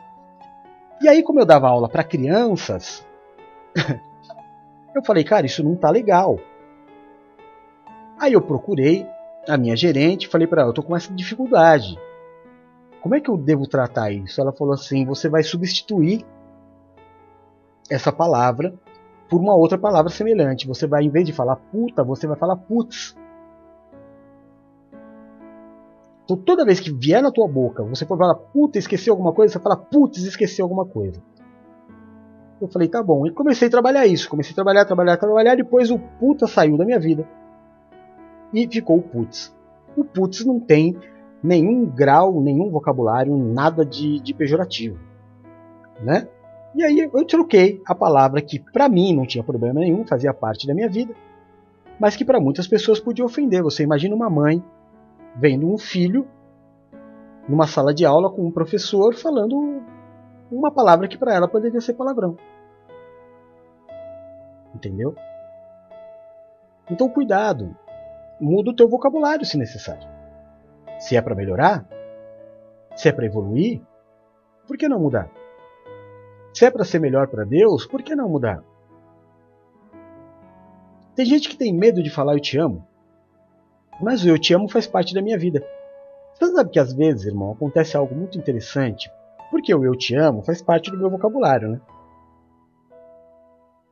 E aí, às vezes, eu estou conversando com alguma, alguém que não é da igreja e eu termino falando tchau, te amo. E às vezes o camarada pensa que eu sou gay, né? Eu, já tive alguma, alguns eu te amo que eu mandei que a pessoa colocou um kkkk depois. Não, teria nenhum problema se eu fosse gay, mas eu não sou, por isso que eu tô falando. Entende? Comunicação é um negócio complicado. Mas não ofenda o teu irmão, porque é bíblico. Mateus capítulo 5, versículo 22, Jesus Cristo diz assim: Eu, porém, vos digo que todo aquele que, sem motivo, se irar contra o seu irmão, estará sujeito a julgamento. E quem proferir um insulto a seu irmão estará sujeito a julgamento do tribunal. E quem lhe chamar tolo estará sujeito ao inferno de fogo. Ó, pesado. Então melhor, irmão, você deixar teu irmão para lá ao invés de xingar ele, hein? Eu acho que espiritualmente não é uma boa não. Você chamar seu irmão de tolo, quanto mais de outras coisas que vem por aí. E para terminar, opa, foi arrebatado. Para terminar, o homem que controla a boca é perfeito. Então, irmão, fale coisas boas. Fala o que edifica. Não tenha medo de elogiar. Qual é o problema de elogiar? Pergunta aqui para os meus filhos, para aqueles que estão aqui. Pergunta para eles qual deles eu não elogio uma vez por semana, pelo menos. Para minha mulher se eu não elogio todos os dias. Para minha filha. Por que já tem tanto crítico, irmão? Acho que a minha função como pastor, como sacerdote, como homem de Deus é ser crítico? Porque agora parece que virou, né? Parece que pastor, sacerdote, seja lá o que for, principalmente nessas redes sociais, a função é criticar. É o que todo mundo faz agora. Agora todo mundo critica todo mundo. Agora. Tinha uma música do Raul Seixas que ele falava, né? Mas se agora, para fazer sucesso, para vender disco de protesto, todo mundo tem que reclamar, então parece que virou isso, né? Parece que agora todo pastor tem que criticar alguém. A, a bola da vez, o pessoal chama de trend, né? É trend que fala? O trend da vez, a moda da rede social é pastor falar mal de outro ministério. É criticar outro ministério. É tentar dar uma aula que prove que o outro ministério está errado. É. Vai cuidar da vida. Vai procurar saber se na tua igreja não tem ninguém passando fome, desempregado, doente. Do que ficar colocando historinha no, no, no TikTok. Isso não é coisa de pastor. Sabe? Camarada, ô irmão, eu vejo uns que tem igreja que tem milhares de, de membros. Que ele nem sabe o nome de todo mundo. E ele tá lá criticando o outro pastor que ele não conhece. Vai cuidar das ovelhas que Deus te deu, meu irmão. Fala coisa boa. Fala da salvação, fala do amor de Cristo, fala do galardão. Fala da recompensa. Sabe, se não for para abrir a boca para falar coisa boa, olha, eu faço reunião, eu faço reunião semanal com os meus discípulos. Mas eu não faço reunião para criticar ninguém. Sabe por que eu faço reunião? Uma para estar perto deles, para ser pastor, porque eu sou pastor deles. E para dar uma palavra de Deus, uma palavra de amor. Não é para criticar ninguém, não. Fala coisas boas. Ah, mas é que eu sou autoridade. Ótimo, irmão. Se você é autoridade, fale coisas boas. Se você é mãe, fale coisas boas sobre teu filho. Se você é esposa, fale coisas boas sobre o teu marido. Fale sobre coisas boas sobre a tua esposa. Fale coisas boas sobre os teus pais. Fale coisas boas do teu ministério. Fale coisas boas. Profetiza a vida. Para de ver erro. Para de. Irmão, tem muito crítico. Não seja mais um. Não seja mais um que fica olhando o erro do outro, que fez de errado. Errado todo mundo faz, irmão. Os olhos têm que estar voltados no que ele faz de certo. Porque fazer errado é muito fácil. A gente pode desligar agora o culto e fazer errado. Porque fazer o certo é mais difícil. Amém? Então fala coisas boas. Quem que está aqui no culto que eu critico? Quem que está aqui hoje no, na página principal que eu fico criticando a vida que leva? Eu vou ganhar o que criticando a vida do meu irmão? Eu vou ganhar o que criticando a vida do meu, do, do meu filho na fé?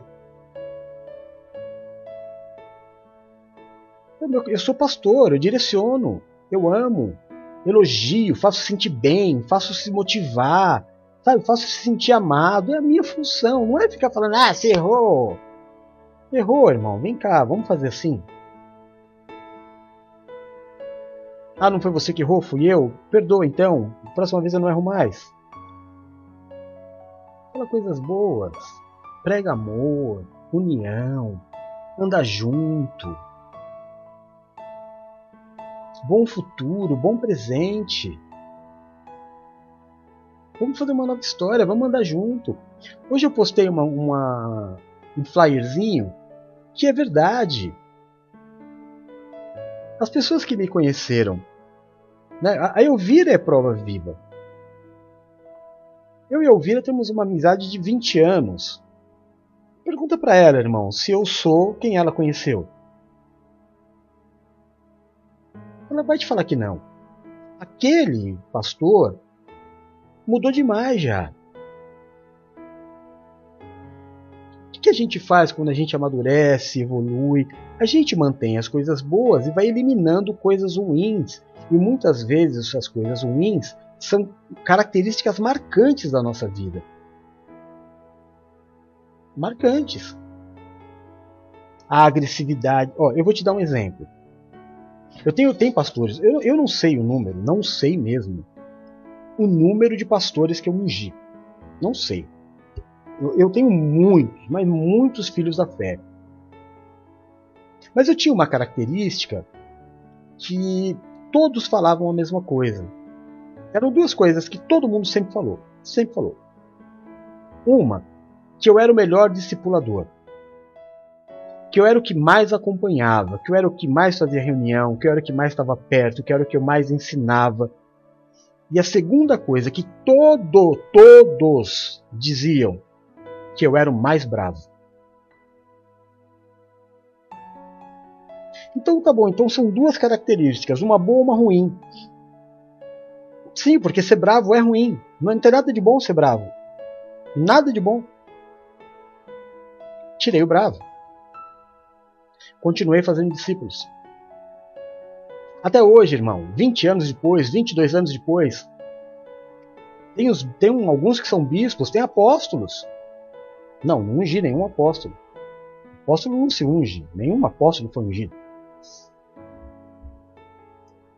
Mas, sabe, na época, andavam comigo e eram discipulados por mim que falam, olha, até hoje, até hoje eu não esqueço das reuniões, eu tenho um caderno marcado com tudo que o Senhor ensinou. Que lindo! Mas também tem marcado as pancadas que tomava, porque, irmão, era assim que eu aprendia.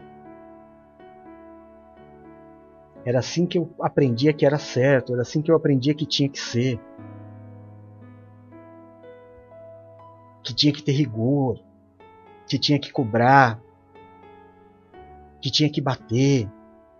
Não bater de soco, né? Bater de, de, de, de cobrança. Provérbios 18, 21, 20 e 21 diz assim: Do fruto da boca enche-se o estômago do homem, o produto dos lábios o satisfaz. A língua tem poder sobre a vida e sobre a morte. Os que gostam de usá-la comerão do seu fruto. Então, irmão, você vai comer aquilo que você fala. Se você falar coisas boas, se você falar coisas bonitas, se você falar coisas é, agradáveis, é assim que você vai viver. De coisas boas, bonitas e agradáveis. Mas se você insistir em praguejar tudo, em murmurar tudo, você vai ser como aquele povo no deserto que nem Deus aguentou. Amém. Pensa nisso, para que a tua vida seja melhor para Deus. É Pensa nisso não para que você mude para uma religião ou para o apóstolo. Não, irmão. Pensa nisso para você melhorar para Deus e para que os frutos que você venha colher nesta vida sejam melhores. Porque a salvação, a salvação está garantida e é pela graça. Mas esta vida que nós vivemos não é de graça. A vida que a gente vive todo dia não é de graça uma vida de semeadura e de colheita. E aquilo que o homem semear, certamente ele irá colher. Não seja Miriam e não seja Arão. Seja Moisés. Não confunda graça com liberdade excessiva. Não. Graça é a salvação. Eu vou para o céu. Porque não depende de mim, depende do Senhor. Mas eu tenho uma vida aqui para viver. E para que nessa vida tudo dê certo, irmão, eu preciso ser um bom discípulo, um bom filho, um bom servo. Obediente, entender o caminho. Existe um caminho, que é Cristo. Existe uma carreira. Sim, o apóstolo Paulo disse: completei minha carreira. Você está completando a tua. Talvez você não tenha nem começado ainda a tua. Eu estou na minha carreira. Eu estou combatendo o bom combate que o apóstolo Paulo disse. Sim, eu estou. O que dizer da obra terminada? Seja melhor, irmão, para que você colha esses frutos. Mude para agradar a Deus. Mude para ser melhor para tua família, mude para ser uma melhor esposa, mude para ser um melhor marido, mude para ser um melhor filho, tudo, tudo, tudo pode mudar. A mudança principal parte de mim. Amém. Senhor meu Deus e meu Pai, em nome do teu Filho Jesus Cristo, nós queremos nos colocar nesta noite como igreja, meu Deus, para te louvar, te adorar, engrandecer o teu, o teu grandioso nome. Apresentar diante de ti, meu Deus, a palavra de Tiago, capítulo 3, 2. Palavra, meu Deus, que veio nortear a nossa semana porque sabemos que todos nós tropeçamos de muitas maneiras. Mas se alguém não tropeça no falar, este homem é perfeito. E se ele for perfeito, ele saberá também dominar todo o seu corpo. Senhor, não nos permita ter a falta de controle que teve Miriam. Não nos permita, meu Deus, usar a nossa boca para falar mal das autoridades espirituais. Não nos permita, meu Deus, que da nossa boca saiam palavras de, de, de, de praguejar pessoas que o Senhor constituiu nas nossas vidas. Não permita, Senhor. Não permita que eu use a minha boca para te entristecer, Pai. De forma alguma, em nome de Jesus. Que a minha boca seja usada para louvor, para te agradar, para pregar o Evangelho, para fazer o bem, para fazer pessoas se sentirem bem. Usa-me, Senhor. Usa-me com poder e grande glória. Me ensina, meu Senhor, me dá discernimento, para que eu seja gentil ao falar, educado com todas as pessoas. Me dá o discernimento para que eu sempre saiba temperar a minha palavra com sal, saber com quem eu estou falando que a minha palavra seja agradável, que a minha palavra seja temperada com sal, que eu saiba, meu Deus, como me convém falar e responder para cada pessoa. Me ensina a trabalhar o meu tom de voz, Pai, a velocidade das minhas palavras, a minha dicção. A resposta branda desvia o furor, mas a palavra dura suscita ira. A língua dos sábios adorna a sabedoria, mas a boca dos tolos derrama a estultícia, Senhor. Nos ajuda a pensar antes de falar, a analisar, meu Deus. A fazer a pessoa que vai ouvir se sentir, meu Deus, valorizada com as palavras. Nos ensina a escolher as palavras certas na hora certa. Foi o Senhor quem disse, meu Deus, que nós não precisaríamos nos preocupar com o que falar, abriríamos a nossa boca e o Senhor a encheria. Foi assim que o Senhor disse ao apóstolo Paulo. Quando chegarem diante deles, não se preocupem com o que falar. Eu colocarei a palavra na sua boca. Como a cidade derrubada sem muro, assim é o homem que não pode conter o seu próprio espírito. Senhor, faça com que os teus filhos tenham discernimento, de não fazerem votos de tolo, de não abrir a sua boca para prometer aquilo que não tem certeza que pode cumprir tem misericórdia dos teus filhos, Senhor, por tantos votos abertos. Não te precipites a tua boca, nem o teu coração se apresse a pronunciar palavra alguma diante de Deus, porque Deus está nos céus e você está sobre a terra. Sejam então, porém, poucas as tuas palavras. Não abra tua boca para ofender ninguém. Segura a tua ira. Não ofenda o teu irmão. Não ofenda o teu próximo, não xingue, não use palavras de baixo calão. Eu, porém, vos digo que todo aquele que sem motivo se irar contra seu irmão estará sujeito a julgamento. E quem proferir um insulto a seu irmão estará sujeito a julgamento do tribunal, e quem lhe chamar de tolo estará sujeito ao inferno de fogo. Ensina-nos, meu Deus, a falar somente coisas boas, Tira, meu Deus, a palavra de praga da nossa boca, a maldição da nossa boca. Tira, meu Deus, os olhos ruins, que em tudo vem a enfermidade, que em tudo vê, meu Deus, a escassez. Meu Deus, que na nossa boca esteja transbordando do teu evangelho de boas novas.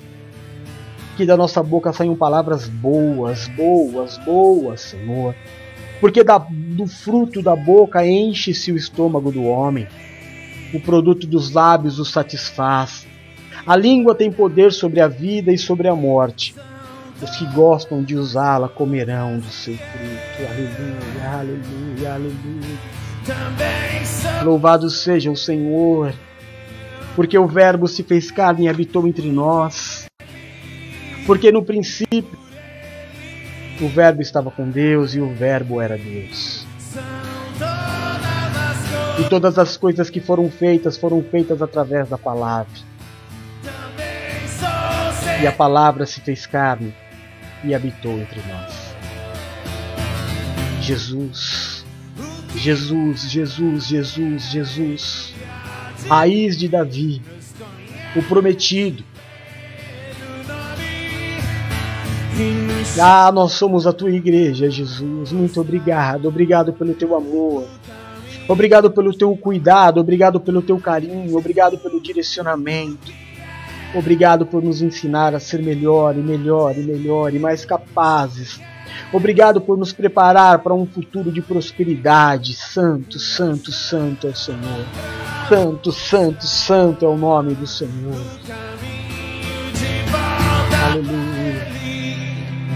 O que era nos conhece pelo nome e nos chama para voltar. Um caminho de volta para Ele.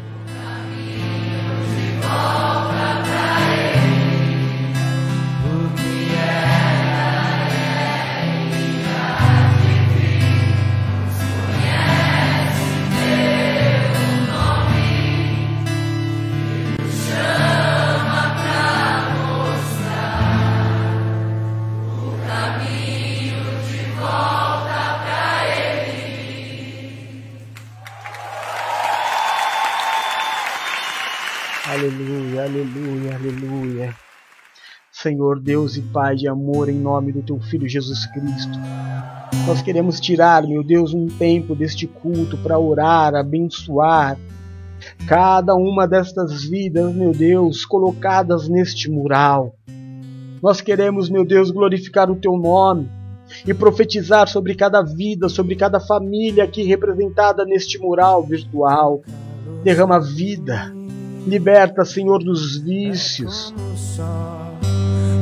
Em nome de Jesus, meu Deus, eu te peço, libera dos tumores, libera, meu Deus, libera. Libera da depressão, livra, livra, meu Deus, livra. Livra da separação, livra da tristeza, livra, meu Deus, da escassez, livra da falta de fé, Traz cada uma destas vidas, meu Deus, para o teu caminho. Livra da religião, livra da religiosidade. Livra os teus filhos da escravidão. Meu Deus, olha para este mural, Senhor. Olha para este mural. Como diz o Salmo 113: Do trono aonde o Senhor está sentado, curva-te, eu te peço, Senhor. Olha por cada vida, por cada casamento, por cada esposa que mandou a foto do seu marido por cada marido que colocou a foto da sua esposa, meu Deus, tem misericórdia, tem misericórdia, toca, cura, faz obra, Senhor, faz obra. Olha pela foto de cada filho que está neste altar. Olha pela foto de cada mãe, de cada pai que está neste altar. Restaura as famílias, meu Deus. Faz justiça. Olha pela vida do pastor Chades, Pai. Tira o teu filho, meu Deus, da prisão, faz obra de milagres na vida do teu filho. Nós intercedemos, nós te pedimos. Olha por aqueles que estão neste mural desempregados, Senhor, necessitando de uma fonte de renda, supre, supre, supre a necessidade dos teus filhos, faz obra de milagres. Porque existem coisas que aos homens são impossíveis, mas nada, absolutamente nada é impossível para ti. Vem, Senhor, libera do teu Espírito Santo. Trabalha na vida dos teus filhos, derrama da tua unção sobre cada foto, Pai, sobre cada foto, sobre cada vida. Abençoa, guarda, protege, livra de todo mal a minha esposa Valéria, o meu filhinho Rodolfo, a minha filha Bruna. Abençoa, guarda, protege, livra de todo mal, Senhor. A bispa Paula, a bispa Silmar, o bispo Edu a Bispa Adriana, a Bispa Nina, a Presbítera Luciana. Abençoa, guarda, protege, livra de todo mal, Senhor, a Elvira, minha irmã querida. A Raquel, a sua casa, a sua família, a Elvira, a sua família, Senhor. Abençoa Maria das Dores, a sua casa, a sua família, em nome de Jesus. Abençoa, Deus de misericórdia, o Mário, a Gabi, o Henry, o Gabriel, guarda, protege e livra de todo mal. Abençoa o Deone, a sua casa, a sua família, o Adriano, a sua casa, a sua família. Enche-os da tua unção, enche-os do teu poder, Pai. Que não falte na vida dos teus filhos nem o grande nem o pequeno, mas que em todas as coisas eles sejam por ti supridos. Eu declaro, Senhor, este mural abençoado. Eu declaro, meu Deus, a semana de cada vida representada neste mural tremendamente abençoada nesta semana. Eu profetizo uma semana de boas notícias. Eu profetizo, meu Deus, sobre este mural. Uma semana de cura, uma semana de prosperidade, uma semana de suprimento sobrenatural, uma semana de portas abertas. Eu profetizo sobre os teus filhos, Senhor. o teu amor abundante. Louvado seja o teu nome. Bendito seja o teu nome. Glorificado seja o teu nome. Aleluia, aleluia, aleluia, aleluia, aleluia. Deus da minha vida, Deus da minha salvação. O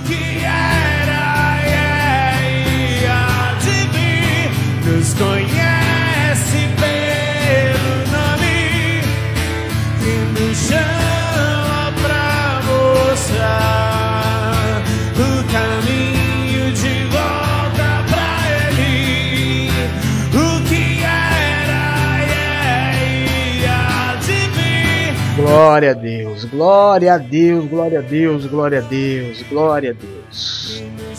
Bendito seja o nome do nosso Senhor e Salvador Jesus Cristo. Amém? Que você esteja se sentindo bem. Que a unção do Senhor tenha chegado aí na tua casa. Que as promessas de Deus estejam sobre a tua vida.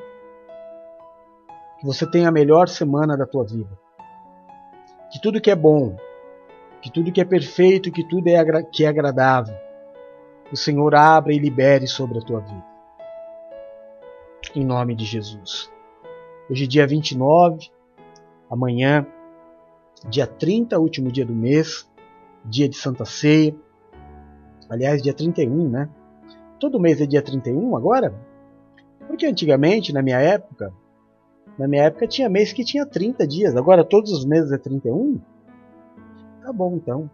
Então, dia 31 nós temos a nossa Santa Ceia, terça-feira, né? Terça-feira, celebrando e agradecendo ao Senhor um mês que se passou e consagrando ao Senhor mais um mês que vai se iniciar. Bendito seja o nome do Senhor. É isso aí, irmão. Daqui a pouco, meia-noite, minha filhinha Silmara, que não está mais oxente na Bahia, já está de volta, graças a Deus. Daqui a pouquinho ela vai fazer a oração da virada da noite. Amanhã, a nossa programação normal. Meio-dia, aliás, a semana toda, né? Meio-dia, às quatro, às oito e às dez da noite são os horários que nós estamos aqui para abençoar a sua vida. Amo você, Jesus. Que a graça, a paz e o amor de Deus esteja sobre a tua vida, a tua casa e a tua família. Que o Senhor do trono ao qual está assentado se curve e te marque nessa promessa. Eu te abençoe e te envio. Em nome do Pai, do Filho e do Santo Espírito de Deus. Amém e amém. Te amo, Jesus. Amém? Fica com Deus. Até mais. Beijo. Tchau.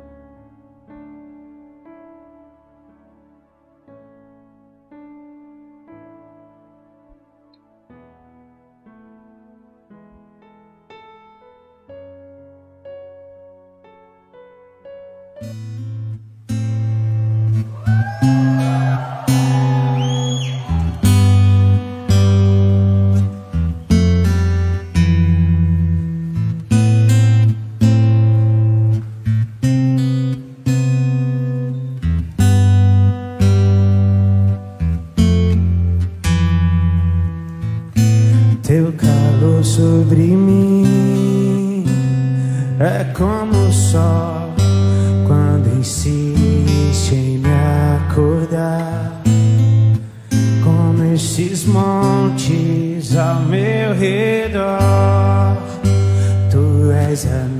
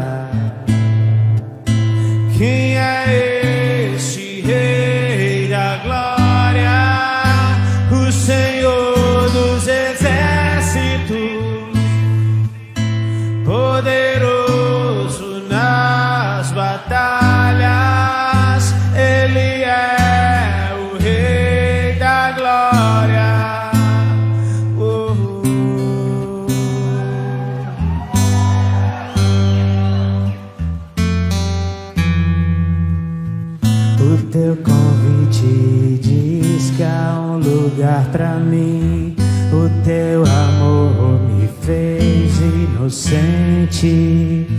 E se do barro em tuas mãos sai algo bom, o que dizer da obra terminada?